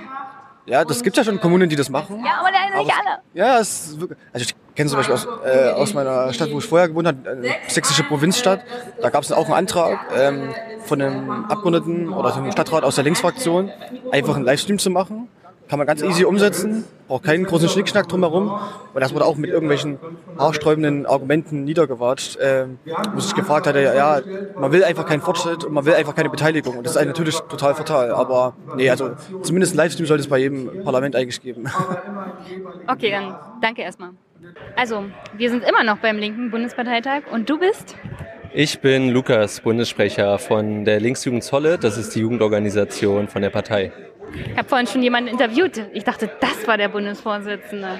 Das kann sogar sein, ähm, weil wir haben sozusagen keine Vorsitzenden in dem Sinne, sondern wir haben einen Bundessprecherinnenrat, nennt sich das. Das ist im Prinzip unser Bundesvorstand. Also wir haben nicht extra Vorsitzende, sondern einen Vorstand und da sind aktuell zehn Leute drin. Und die können alle gleichberechtigt sprechen für die Solid. Genau, richtig. Also es gibt quasi eine Person, die nochmal so ein bisschen eine Sonderposition hat, die ist äh, Bundesfinanzer. Und ansonsten sind wir aber alle Bundessprecher und äh, genau keiner ist da jetzt irgendwie sonderberechtigt in Abstimmungen oder so, sondern alle auf Augenhöhe. Aber der mit der Kasse hat trotzdem die meiste Macht. Ja, äh, das würde er jetzt vielleicht sagen. Ähm, ich würde sagen, äh, der Bundessprecherinnenrat ähm, entscheidet ja quasi darüber, wie äh, wie viel Geld für was ausgegeben wird, wie quasi unser Haushalt aussieht und so. Das äh, konzeptionieren ja wir, nicht irgendwelche Einzelpersonen. Ja gut, er muss trotzdem die Kasse aufmachen. Nee, ähm, wie waren so die letzten Jahre für die Jugendorganisation der Linken, wenn man so bedenkt, das Aufkommen der AfD? Hm. Ja, also ich muss sagen, es ist natürlich eine unglaublich äh, spannende, spannende Zeit, auch teilweise irgendwie belastende Zeit. Also ich finde, äh, da gibt es sozusagen unterschiedliche Seiten, die man sich angucken muss. Zum einen ist es natürlich erstmal schockierend, was wir gerade erleben. Ich denke da natürlich an die AfD, an die Erfolge, die sie gerade haben, an Donald Trump in Amerika und so. Also es gibt quasi äh, gerade an vielen Stellen der Gesellschaft einen rechten Rollback und natürlich macht einem äh, das ein Stück weit auch Angst. Ich finde, das muss man ganz offen so sagen. Ähm, auf der anderen Seite, und das freut mich persönlich gerade sehr, das zu sehen und gibt mir irgendwie auch sozusagen Motivation äh, in der täglichen Arbeit, Arbeit, dass wir gerade unglaublich viele Menschen haben, die sich auch an den Konflikten unserer Zeit politisieren. Also wir erleben das, dass wir gerade wirklich eine unglaubliche Einstiegs- äh, oder Eintrittswelle bei uns im Jugendverband haben. In den letzten äh, beiden Jahren haben sich da also wirklich die Eintritte verdoppelt, die wir irgendwie haben bei uns, äh, bei der Linksjugend Solid. Und ähm, das ist natürlich dann auch Teil dessen, was da gerade passiert, dass es total viele Menschen gibt, die sagen, wir nehmen das nicht hin, äh, wir stehen sozusagen für eine andere Politik, für eine linke, äh, visionäre Politik und dafür wollen wir jetzt auch irgendwie politisch aktiv werden. So, das freut mich natürlich. Also die Zahlen belegen ja, dass vor allem Arbeitslose und Arbeiter jetzt mehrheitlich AfD wählen. Also jedenfalls weniger als SPD oder auch Linke. Mhm. Ähm, diese Unsicherheit, wie sehen die nächsten 50 Jahre aus, betrifft ja auch vor allem Arbeitnehmer in dem Bereich, wo zum Beispiel auch die Digitalisierung jetzt die nächsten Jahre noch mehr durchschlagen wird. Hm. Hat man da, also wie geht man daran, die, diese Leute auch zurückzugewinnen? Von der AfD, ich weiß, es fällt allen Parteien Hm, schwer, hm. aber ich denke mal, für Solid, für die Linke ist das ein besonderes Thema. Ja, also zum einen erstmal würde ich sagen, dass es natürlich schon ein Stück weit schizophren ist, dass quasi die Leute, die da seit Jahrzehnten im Prinzip unter sozialen Kürzungen und unter dieser Kahlschlagpolitik der Großen Koalition leiden und so, dass genau diese Leute äh, jetzt ihre Stimme der AfD geben, weil die im Endeffekt natürlich eine total neoliberale Politik fordern. Also die sind irgendwie nicht für eine Erbschaftssteuer, nicht für eine Vermögenssteuer und so, sondern äh, fordern da im Prinzip genau die gleiche Kürzungspolitik, äh, wie sie auch von SPD, CDU und den anderen neoliberalen Parteien quasi gefordert wird. Von daher würde ich sagen, wird da im Prinzip Politik gegen die eigenen Interessen gemacht, wenn äh, diese Leute ähm, die AfD wählen. Und genau jetzt gibt es natürlich diese Debatte in der Partei, wie man damit umgeht mit dem Wahlerfolg der AfD. Äh, ich würde sagen, ein äh, eine Form finde ich völlig falsch und das ist nämlich jetzt Forderung äh, von der AfD zu adaptieren. Das ist, glaube ich, das, was wir gerade von anderen Parteien merken, dass da sozusagen zunehmend auch, äh, was die Flüchtlingspolitik angeht, schärfere Töne angeschlagen werden. Also man sich wieder äh, stärker für geschlossene Grenzen einsetzt, für ein restriktiveres Asylrecht und so weiter. Und ich finde schon, dass es ein Alleinstellungsmerkmal der Linken ist, dass sich diese Partei ähm, gegen sämtliche Verschärfungen des Asylrechts ausgesprochen hat, irgendwie klar für offene Grenzen eintritt, auch jetzt wieder beim Parteitag so, das finde ich stark. Und da darf man natürlich nicht vergessen, dass wir über diese Politik der offenen Grenzen gerade auch total viele Menschen äh, begeistern im Prinzip für sowohl die Partei als auch für uns als Jugendverband. Also die kommen zu uns, um quasi diese Position der offenen Grenzen zu stützen. Und von daher würde ich sagen, darf man da jetzt keine Abstriche an der Position machen. Jetzt gibt es aber einen Unterschied zwischen Asylrecht, das ja jedem Verfolgten zusteht, Mhm. und Einwanderung. Gibt es da also eine Differenz auch bei den Linken? Ich meine, oder ist das alles gleich? Weil im Prinzip ist es ja nicht gleich. Hm. Ja, Differenzen gibt es auf jeden Fall. Das äh, gibt es, glaube ich, in jeder Partei. Das liegt in der Natur der Sache. Und ähm, letztendlich würde ich sagen, soll der Parteitag das entscheiden. Also ich glaube, das ist dieses Wochenende äh, eine der entscheidenden Debatten. Ähm, wir haben jetzt irgendwie in den letzten Monaten immer mal wieder so Kleinkriege erlebt, irgendwelche äh, Statements von Oskar Lafontaine aus dem Saarland, von Sarah Wagenknecht und sozusagen immer wieder so einen, äh, ja, so einen Schießen gegen äh, das Grundsatzprogramm, gegen das Erfurter Programm von der Linkspartei. Und äh, ich würde sagen, diese Fragen von Einwanderung, von Asylrecht, von offenen Grenzen und so, das sind im Endeffekt jetzt äh, Positionen, die hier dieses Wochenende geklärt werden müssen äh, beim Parteitag. Und ich würde sagen, das ist hier äh, unser höchstes beschlussfassendes Gremium. Äh, das soll quasi auch äh, die Position dann treffen, wie wir da jetzt politisch quasi weiterverfahren. Und deine eigene Meinung dazu? Ich meine, es, Mhm. man sollte dann als politischer Vertreter auch das mittragen, was die Mehrheit entscheidet. Mhm. Aber du musst ja auch eine eigene Meinung dazu haben. Natürlich. Würdest du also das trennen, dass die Linke auch versucht, ein eigenes Einwanderungsgesetz oder eine Position dazu zu erarbeiten? Weil davon getrennt ist ja Asyl, wie gesagt, Menschenrecht, da- dass man nicht verwehren kann, wenn jemand verfolgt ist. Hm. Ähm, naja, wie man das dann letztendlich umsetzt, ist sozusagen auch gerade noch in der Debatte. Aber ich glaube, mir geht es vor allen Dingen darum, dass klar ist, dass die Menschen zum einen irgendwie die Schutz brauchen, äh, dass die den auch bekommen hier in Deutschland, dass die Menschen, äh, die quasi aus wirtschaftlichen Gründen fliehen, aber genauso die Möglichkeit haben, hier irgendwie Asyl zu bekommen oder die Möglichkeit haben, hier einzuwandern. Also ich finde, äh, da sollte man nicht differenzieren und auch wir als Jugendverband stehen quasi für offene Grenzen äh, gegen Abschiebungen von Leuten, die hier sind und ähm, Genau, es gibt jetzt quasi gerade auch, weil du dieses linke Einwanderungsgesetz äh, angesprochen hast, würde ich da noch kurz einen Satz zu verlieren. Es gibt jetzt gerade auch so äh, Versuche, äh, im Prinzip diese äh, Forderungen nach offenen Grenzen in ein linkes Einwanderungsgesetz zu übersetzen. Also im Prinzip zu versuchen, ein Einwanderungsgesetz äh, vorzuschlagen, was allen Menschen ermöglicht, hier zu bleiben. Also was eben nicht mit äh, Repression arbeitet oder mit, äh, mit quasi so einem Druck, dass die Leute abgeschoben werden, sondern sondern was sagt die Leute, die nach Deutschland kommen wollen, sei es irgendwie, weil sie verfolgt sind, sei es, weil sie irgendwie ihrer Familie ein besseres Leben ermöglichen wollen, weil sie vielleicht diese wirtschaftlichen Möglichkeiten in ihrem Herkunftsland nicht haben, dass diese Menschen äh, jetzt auch hier bleiben können. So, und da gibt es gerade unterschiedliche Ansätze, aber mir ist vor allen Dingen diese grundsätzliche äh, Position da sehr wichtig.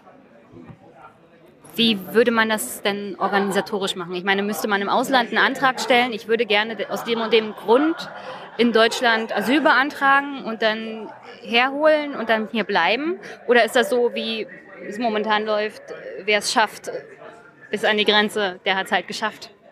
Genau, also es fängt natürlich auch schon ein Stück weit früher an, da hast du völlig recht. Ich würde sagen, äh, sichere Fluchtwege zu schaffen zum Beispiel wäre schon mal äh, ein wichtiger Anfang, der jetzt geschaffen werden muss. Also äh, genau die Zahlen der Menschen, die irgendwie Mittelmeer ertrinken, steigt weiter. Ich finde, das ist wirklich schockierend, was da passiert. Ähm, es gab quasi vor ein paar Jahren dieses ähm, dieses Seenotrettungsprogramm Mare Nostrum, was vor allen Dingen von Italien finanziert wurde.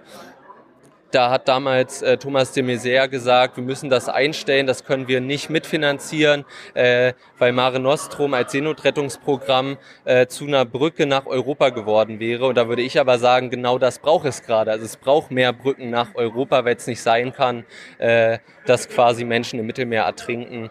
Und äh, ein zweiter Punkt, der da natürlich auch noch wichtig ist, ist, dass endlich aufgehört wird, äh, Waffen zu exportieren. Also auch da finde ich, äh, ist es einfach eine völlige Heuchelei, die wir da erleben von der regierenden Politik, dass zum Beispiel Sigmar Gabriel ähm, sagt, wir müssen jetzt Waffenexporte stärker eingrenzen und dann aber als Minister unter ihm so viele Waffen exportiert werden wie noch nie. Also das ist quasi einfach diese Heuchelei der großen Koalition und die muss dringend ein Ende haben.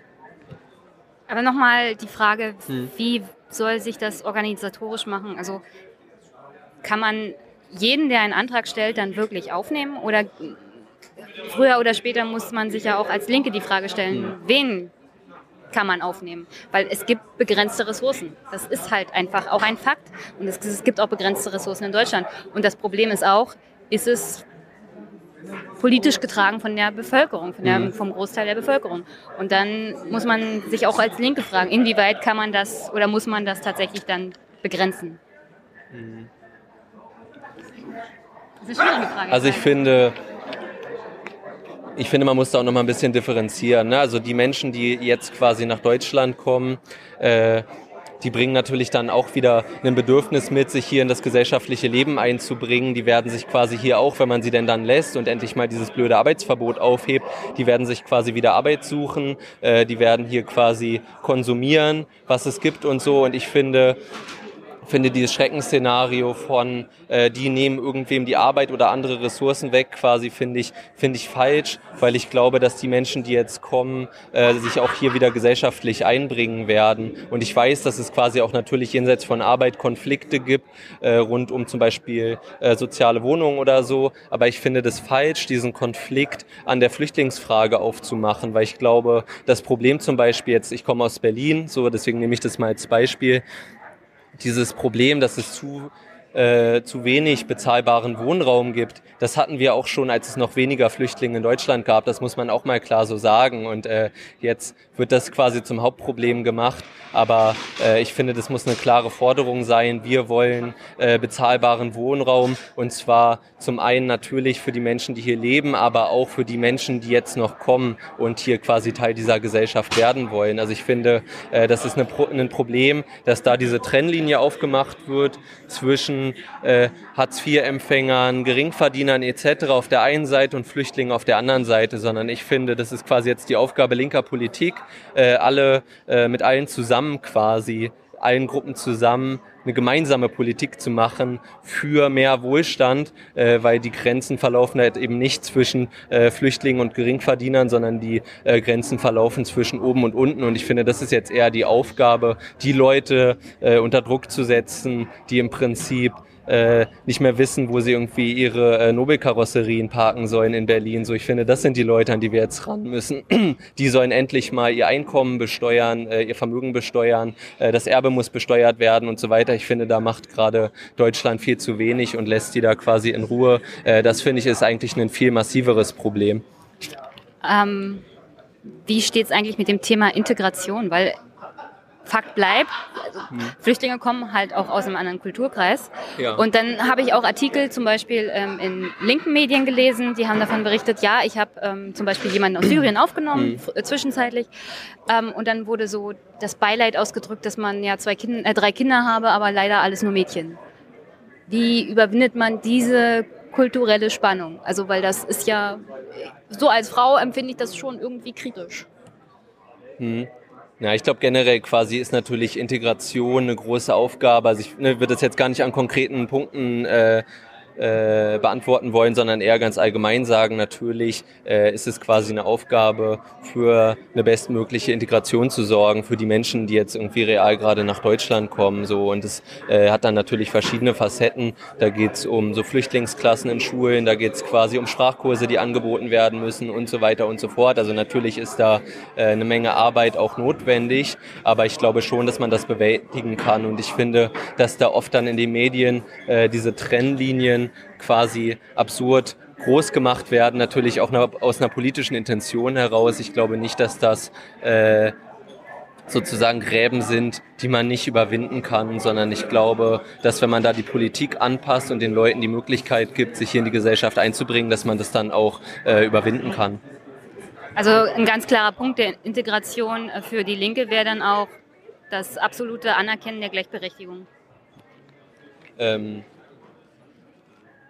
genau, also ich meine, die Linkspartei und auch als wir als Jugendverband irgendwie sprechen uns klar für eine feministische Politik aus. Wir wollen irgendwie natürlich Gleichberechtigung und äh, ich würde sagen, und auch da wieder so ein allgemeiner Punkt, die fordern wir natürlich nicht nur von Flüchtlingen ein, von Muslimen ein, sondern die fordern wir auch hier in Deutschland von jedem Bewohner ein. Also das ist dann auch manchmal heuchlerisch, wenn Leute so tun, als ob quasi Sexismus ein Problem von Ausländern wäre. und dann Nein, ist es immer so ist eine, nur ein Problem Genau, von Ausländern. Dir, ja, ja, dir, genau, ich äh, dir das jetzt natürlich nicht unterstellen, aber das kenne ich auch so ein bisschen, auch so bei der AfD, dass dann immer so gesagt wird, nee, also äh, Nee, meine in Deutschland Frage- gibt's das Problem nicht, das ist ein importiertes Problem und da sage ich, sorry, das stimmt einfach nicht. Nee, Sexismus gibt es auch Richtig. schon länger, auch in Deutschland. Ja. Nur meine Frage wäre dann halt, ob die Linke bzw. Solid das Problem kennt und ob man, also das, weil, Hm.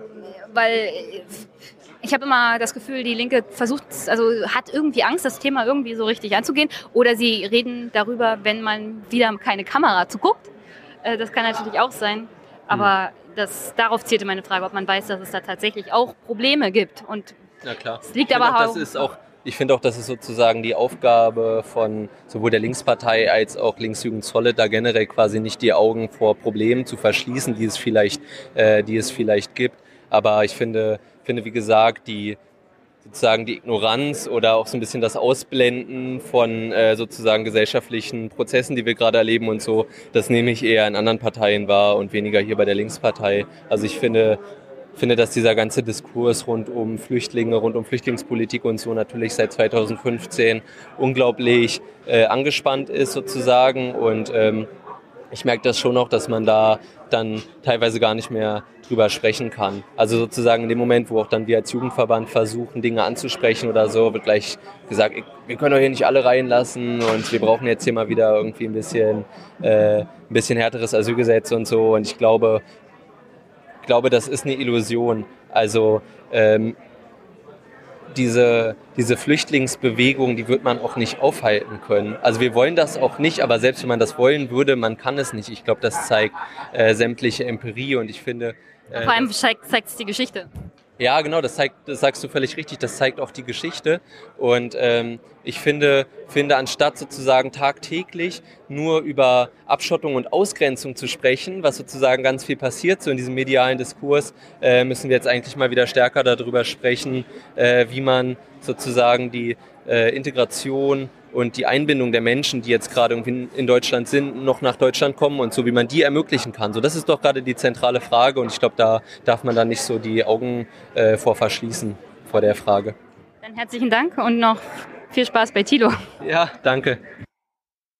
Okay, zum Abschluss möchte ich mich erstmal nochmal bedanken bei Thilo Jung fürs Mitnehmen nach Leipzig. Das war mal was anderes. Die Parteitage als Gast sozusagen zu erleben. Und ich muss sagen, Parteitage sind furchtbar anstrengend. Also selbst wenn man da nur als Gast ist.